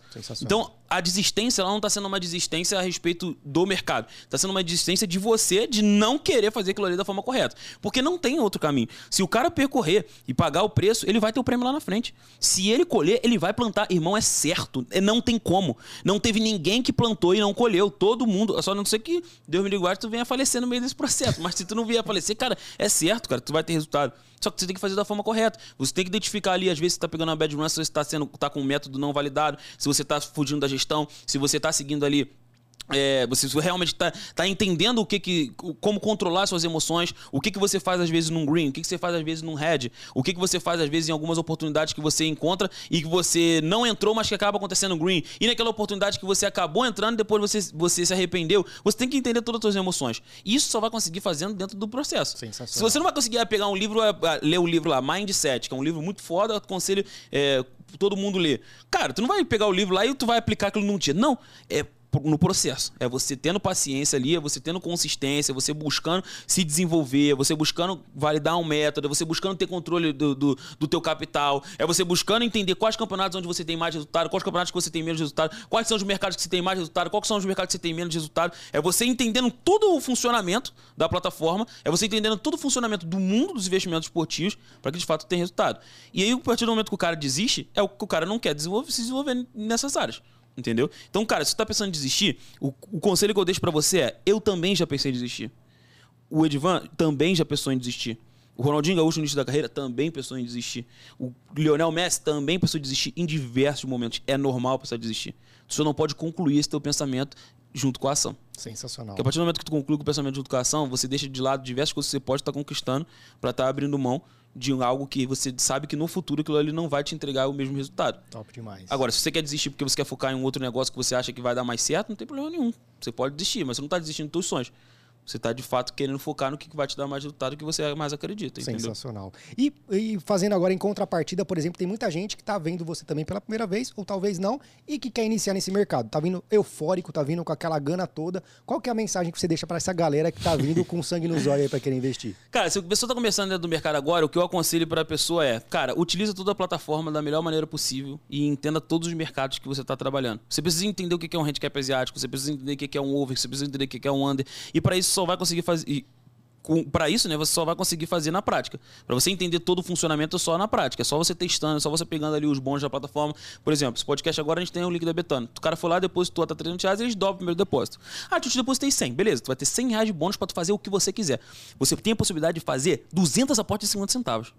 Não tem necessidade de você pegar todo o seu bônus e apostar num único jogo. Você pode fazer? Pode, mas você não tem necessidade. Você pode testar a plataforma. O mercado de investimentos esportivos ele é bom por causa disso, ele te dá paciência para você ir testando, para você entendendo. É diversas promoções que tu ganha, é diversos grupos grátis que tu faz parte. O nosso grupo grátis agora está com o projeto lá do Olho de Investidor, que todos os dias eu compartilho um jogo que está com um padrão se repetindo há bastante tempo. E aí eu sempre aconselho a galera, se ela quiser fazer uma tripla, investir no máximo 3%. Está com resultado de 70% em 3 meses. Caralho, mano. Resultado absurdo. Se o cara quisesse é fazer um investimento somente numa operação simples, ele estaria com resultado já também de, se não me engano, 30%. Então, um resultado realmente absurdo, de tipo, fazendo as duas, os dois tipos de operação, né? Mas aí vai depender da pessoa, do método que ela vai desenvolver, de como que ela vai utilizar. E aí o que eu aconselho para as pessoas é, cara, o que eu aconselho para as pessoas é você é, buscar utilizar o bônus da melhor maneira possível, você testar toda a plataforma e quebrar a cara no início. Quanto mais rápido você errar, melhor. E principalmente quem é novo, cara. Tem muita gente que é nova e que, tipo assim, não consegue ter essa mentalidade. Eu tive essa mentalidade muito rápido. Quando eu vi que eu tinha 18 anos e que eu podia errar muito, eu falei assim, cara, eu vou fazer, eu vou errar, eu vou quebrar a cara aqui, eu vou tentar fazer esse negócio aqui. Se não der certo, eu vou tentar fazer outro, eu vou tentar me desenvolver dentro de, desse cenário aqui. Se eu não tentar, se eu não conseguir me desenvolver nesse método aqui, eu vou me desenvolver em outro método. Se eu não me desenvolver nesse daqui, eu vou buscar cada vez mais outra estratégia, sempre dentro do, dos meus padrões de caráter, né? sempre dentro da minha integridade física também. É, eu percebi que quanto mais eu errasse, mais rápido eu ia acertar. E as pessoas, elas não querem errar. Elas querem acertar o tempo inteiro e não querem errar. Cara, vai lá, erra. Começou. Não tenha medo de errar. Você vai errar, cara. É normal você errar. É normal, todo mundo errou no início. E você precisa só ter paciência e ter muito claro quais são os seus objetivos e sonhos. Sensacional. Tendo isso muito claro, esquece. Sensacional. Vai atingir todos os objetivos. E agora eu vou colocar você numa saia justa. Você pode me ajudar. A galera que vem através do meu Show de Bola podcast, o que, que você pode fazer de desconto pro Betzord? Cara, o Betzord, agora, sendo bem sincero, a gente não vai conseguir fazer nada. Se você tivesse jogado essa, essa história pra mim antes, eu conseguia ver alguma coisa. Agora, se eu mandar mensagem aqui pro suporte aqui, os caras vão me matar. Os caras estão vendo essa, aqui, essa live agora na empresa e falam assim: pelo amor de Deus, se tiver essa informação aqui agora. pra agora, pro Betzot, a gente não consegue fazer nada. Mas, no dia da, da, final da Champions, eu posso programar uma parada top Show. Pra, pra live. Fechou? Combinado, então? Fechou. A Fechou, galera, então. Vou arrumar um cupom de desconto top pra quem quiser o Betsort, pra quem quiser aprender junto com a gente. Mas o que dá pra fazer agora é galera se inscrever lá no meu canal, que lá tem conteúdo gratuito todo dia. Postando, postando um vídeo por dia agora no meu Instagram também, surra de conteúdo no grupo do Telegram. Só me seguir lá, arroba Lucas Shield, que lá tem muito conteúdo. Mas vou, não vou te deixar na mão, não. Vou conseguir um desconto aí, mas na final da Champions, pode Show. ser? Combinado, Porque combinado. senão você vai mandar mensagem agora aqui, ó, galera. O Edmar pediu desconto aqui, foi errou, pô. Sexta-feira, são 9 da hora da noite, filho, aí já era. Já era. Os caras não vão voltar pra Putz, empresa nem fudendo. Porra, tá maluco, vai dar merda. Show. Suporte, equipe de comunicação, é. O Renan vai me matar aqui. Top demais. É, você- deixa, fala pra gente. é, a gente já, é, já sabe, muita, muitas pessoas já sabem como é que te encontra, mas conta pra gente como é que é o seu Instagram, Telegram, YouTube, pra galera te encher o saco lá e perguntar e encher o saco mesmo. Vamos encher o saco do homem lá pra Vambora, poder. vambora. Eu vou abrir Bora. caixinha de pergunta hoje à noite, tá? Se quiser perguntar algo que a gente não falou aqui nesse podcast, vou abrir uma caixinha de pergunta Top, lá hoje, combinado. então. Fechou? Pra gente dar uma surra de conteúdo de, de, de novo lá. É, meu Instagram é Lucas Schilt, Lucas, TYL, TY. Meu YouTube também é Lucas Schilt. Twitter, Lucas Underline Tilt também. TYLTY, muito fácil vocês encontrarem. Sei que a grande maioria das pessoas não me conhece ainda, porque eu não sou tão conhecido ainda como a gente tá falando, Que mas isso? tem muita gente ainda que falta me conhecer. E eu acredito que vai, eu vou agregar bastante aí pra tua vida. E, cara, quem não, quem não gosta, vale muito a pena também. Que por mais que você não goste, você vai aprender alguma coisa junto comigo, né? Eu sempre falo o seguinte, cara. Aquelas pessoas que não gostam de mim, eu tenho que acordar todos os dias irritando uma pessoa. Se eu não conseguir acordar irritando outra pessoa, cara, eu tô. Você não, me, não gosta de mim da forma errada. Você precisa se irritar comigo de alguma forma ali. Você precisa falar assim, cara, filho da puta, o que ele fez aqui? Acertou de novo essa operação. Porra, ele tá amassando conteúdo aqui, caralho, que eu não suporto esse cara, mas o que ele tá falando faz sentido. Porque eu não, eu não quero que você goste de mim. Eu não vou agradar todo mundo eu não preciso agradar todo mundo. Nem Jesus agradar todo mundo, não sou eu que vou agradar, entendeu? Eu só preciso que você aprenda e se desenvolva. Se você não, não quiser gostar de mim, você pode não gostar de mim. Só acompanha o conteúdo que eu tenho certeza absoluto que vai agradar a tua vida. Só acompanha tudo que eu tô passando lá a respeito dos métodos de análise e tenha, acima de tudo, cara, é, a humildade para aprender. Eu sou um cara que eu sou muito humilde para aprender com, com as pessoas que eu sei que sabem muito. Então eu acredito que qualquer pessoa que, que eu encontro, ela pode me ensinar. Desde seja um morador de rua, tem algo para me ensinar, até que seja com um cara que é bilionário. E as pessoas elas acabam não é, saindo às vezes de uma bad run, não acabam é, reavaliando os métodos porque elas não querem aprender com outras pessoas. Elas acham que aquilo que ela faz é 100% certo. Eu vi uma movimentação muito forte agora, até do, é, do Netuno, ele sempre martelou muito a respeito de odd baixa, né? E eu sempre fui um ca- cara que eu sempre defendi qualquer tamanho de odd, porque eu acredito que odd ela tem que ter valor independente do tamanho de uma odd. Se encontrar, às vezes, às vezes eu posso encontrar valor numa odd 1,10, às vezes eu posso encontrar valor numa odd é, 2. Às vezes eu posso encontrar um valor numa odd 34, que foi o jogo do Chelsea. Só que o que as pessoas elas preferem fazer? Elas preferem pegar, às vezes, um momento que eu tô falando de odd baixa e martelar em cima daquilo ali como se aquilo ali fosse minha única estratégia. Como se fosse a única forma que eu trabalho. Irmão, eu fui o cara que acertei um odd 34 no Instagram visando com antecedência. Eu fui um cara que eu já acertei diversas odds altíssimas de duplas, de triplas, de até mesmo de bingo dentro do- do, é, dos grupos. E sou o mesmo cara que lucrei, às vezes, no BBB numa odd 1 e 10. Só que aí que tá, a Carol Coca ano passado, pra ser eliminada, tá pagando odd 1.01. E teve gente que falou pra mim que não valia a pena investir. Por que não valia a pena investir? Tu sabia que era 100% ser 10 horas da noite. Ali, se tu quisesse apostar na Carol Conká, tava 1.01. Se desse o ir na tua banca, tu não ia tomar head. Não tinha nem tempo da Carol Conká não tomar, ficar no, no BBB. Era coisa- algo que era totalmente impossível acontecer, tá entendendo? E as pessoas, às vezes, elas acham que ah, não tem valor por causa do tamanho de odd. Cara, o tamanho de uma odd não justifica o valor. E muitas pessoas, elas acabam tendo um receio muito forte a respeito disso. E é uma parada que é, até mesmo pessoas que antes falavam, falavam que ódio baixa não tinha valor, hoje estão utilizando algumas estratégias de ódio baixa. Por quê? Porque viram o que eu falei e que, cara, faz sentido, velho.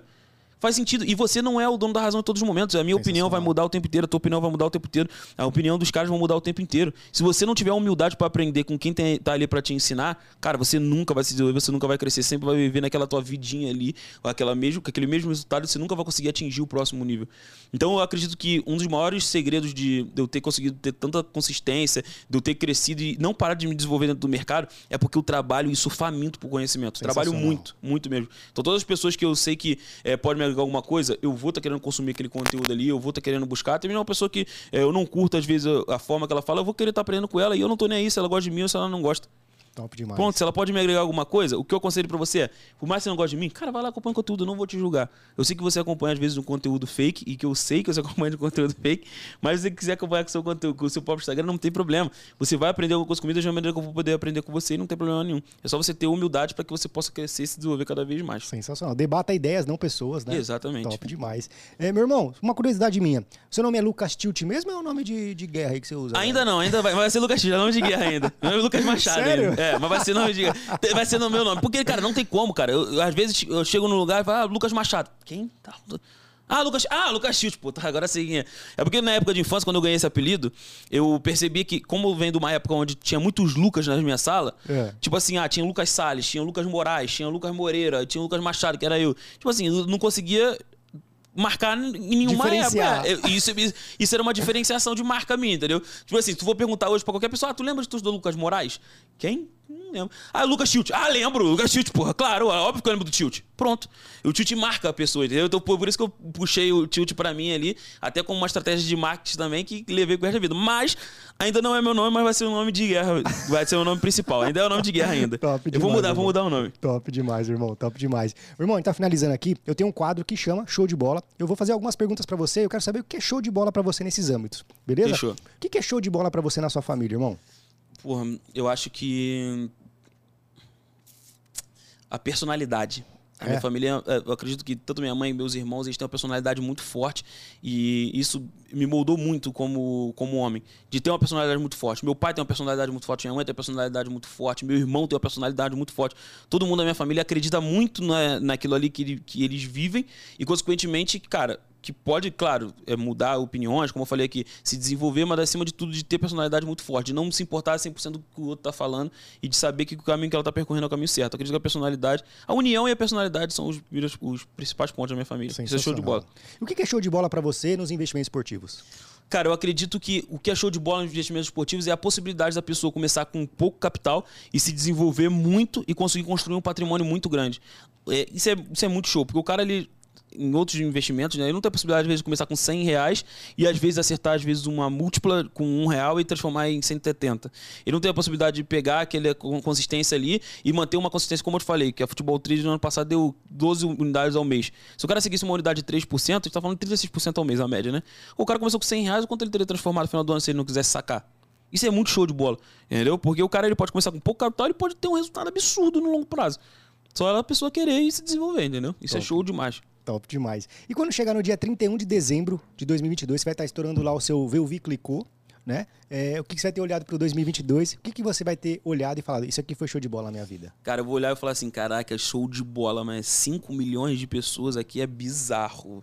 5 milhões de pessoas adquirindo meus serviços é algo que eu nunca imaginei na minha vida em tão pouco tempo. Eu imaginava isso daí daqui a uns 30, 20 anos, mas isso daí no final do ano vai ser uma parada que vai me realizar muito, porque eu tenho um projeto muito grande para fazer aí antes da Copa e eu acredito que a gente atingindo todos os países do mundo, acho que quando eu olhar aquilo ali, eu acho que vai ser uma realização muito grande. Falar assim, caraca, tem um milhão de pessoas dentro dos meus canais do Telegram, tem 5 milhões de pessoas que adquiriram meus serviços e produtos.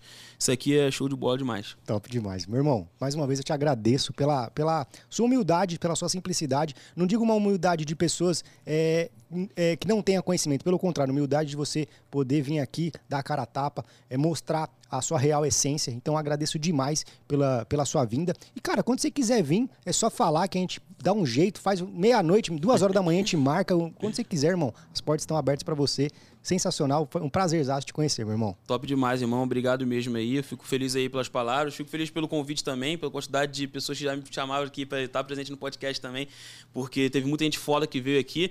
O podcast me agregou muito, é muito a respeito disso também, porque foi o que eu te falei. Eu sou um cara que eu sou, sou sedento por conhecimento e eu não me importo de aprender com outras pessoas. Eu acredito que os teus podcasts aí, eu acho que eu devo ter assistido os 90% deles. Caralho, e tem muita estratégia ali, muitos, muitos métodos que às vezes algum cara passa, às vezes uma visão que algumas pessoas passam ali que eu falo assim, porra, isso aqui faz sentido.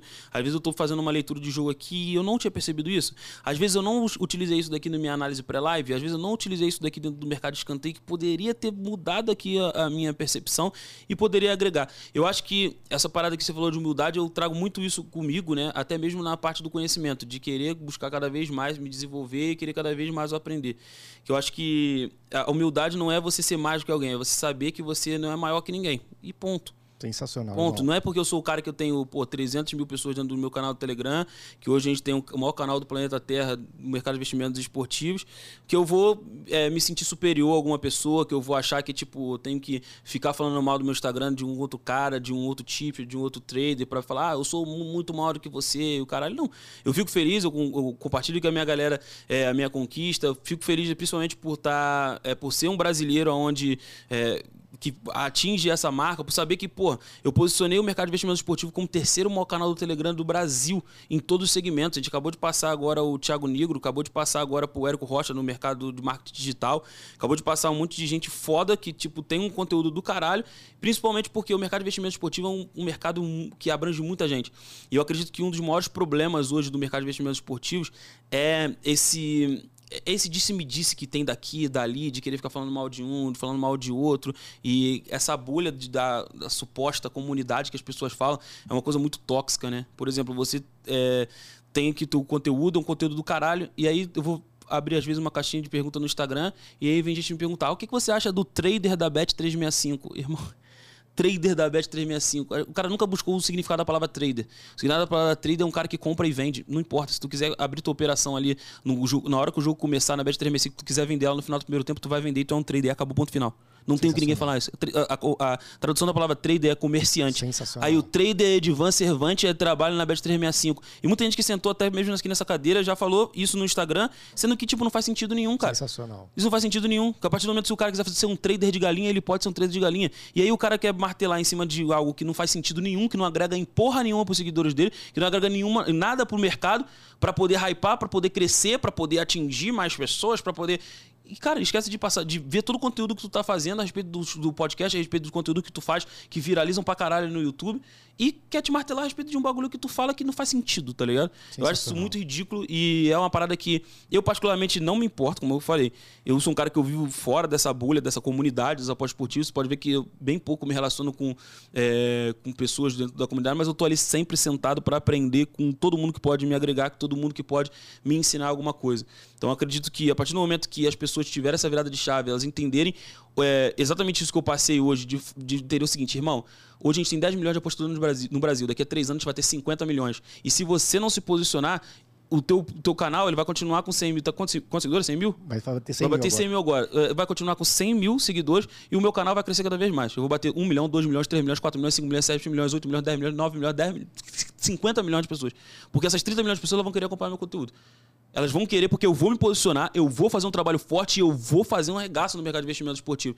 E eu não tô nem aí se o cara da bolha não gosta de mim, se o cara que já tá há 3, 6 anos não gosta de mim, se o outro cara fala que eu sou marqueteiro, se o outro cara fala que eu sou picareta, se o outro cara fala que eu não posso falar de trader, se o outro cara fala que eu não posso fazer cash out, se o outro cara fala. Eu não tô nem aí. Eu não tô nem aí. Eu vou trabalhar, eu vou continuar todos os dias buscando conhecimento, me desenvolvendo, crescendo para arregaçar o mercado. Sensacional. De fazer o trabalho de agregar cada vez mais na vida das outras pessoas. E a partir do momento que as pessoas elas entenderem isso e se unirem, o mercado ele não vai ter mais essa banalização igual tem. Porque muita gente acaba olhando de fora e fala assim: ah, mercado de aposta, ah, vou apostar aqui, vou perder dinheiro, ah, eu vou me viciar pura e exclusivamente porque essa bolha dessa tal comunidade que o nego fala é uma comunidade tão lixo em relação a, a, a, a, algumas críticas, em relação a ficar, porra, falando mal de um, falando mal de outro, para tentar se posicionar e ganhar hype, que não faz essa tal comunidade que poderia ser foda e poderia ser produtiva crescer.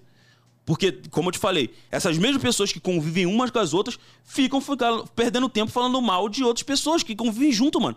Tem gente, que, tem gente que responde com a gente pergunta sobre esse negócio de trader, como eu te falei, e que senta aqui na tua cadeira para falar do podcast. Mano, não faz sentido nenhum, cara.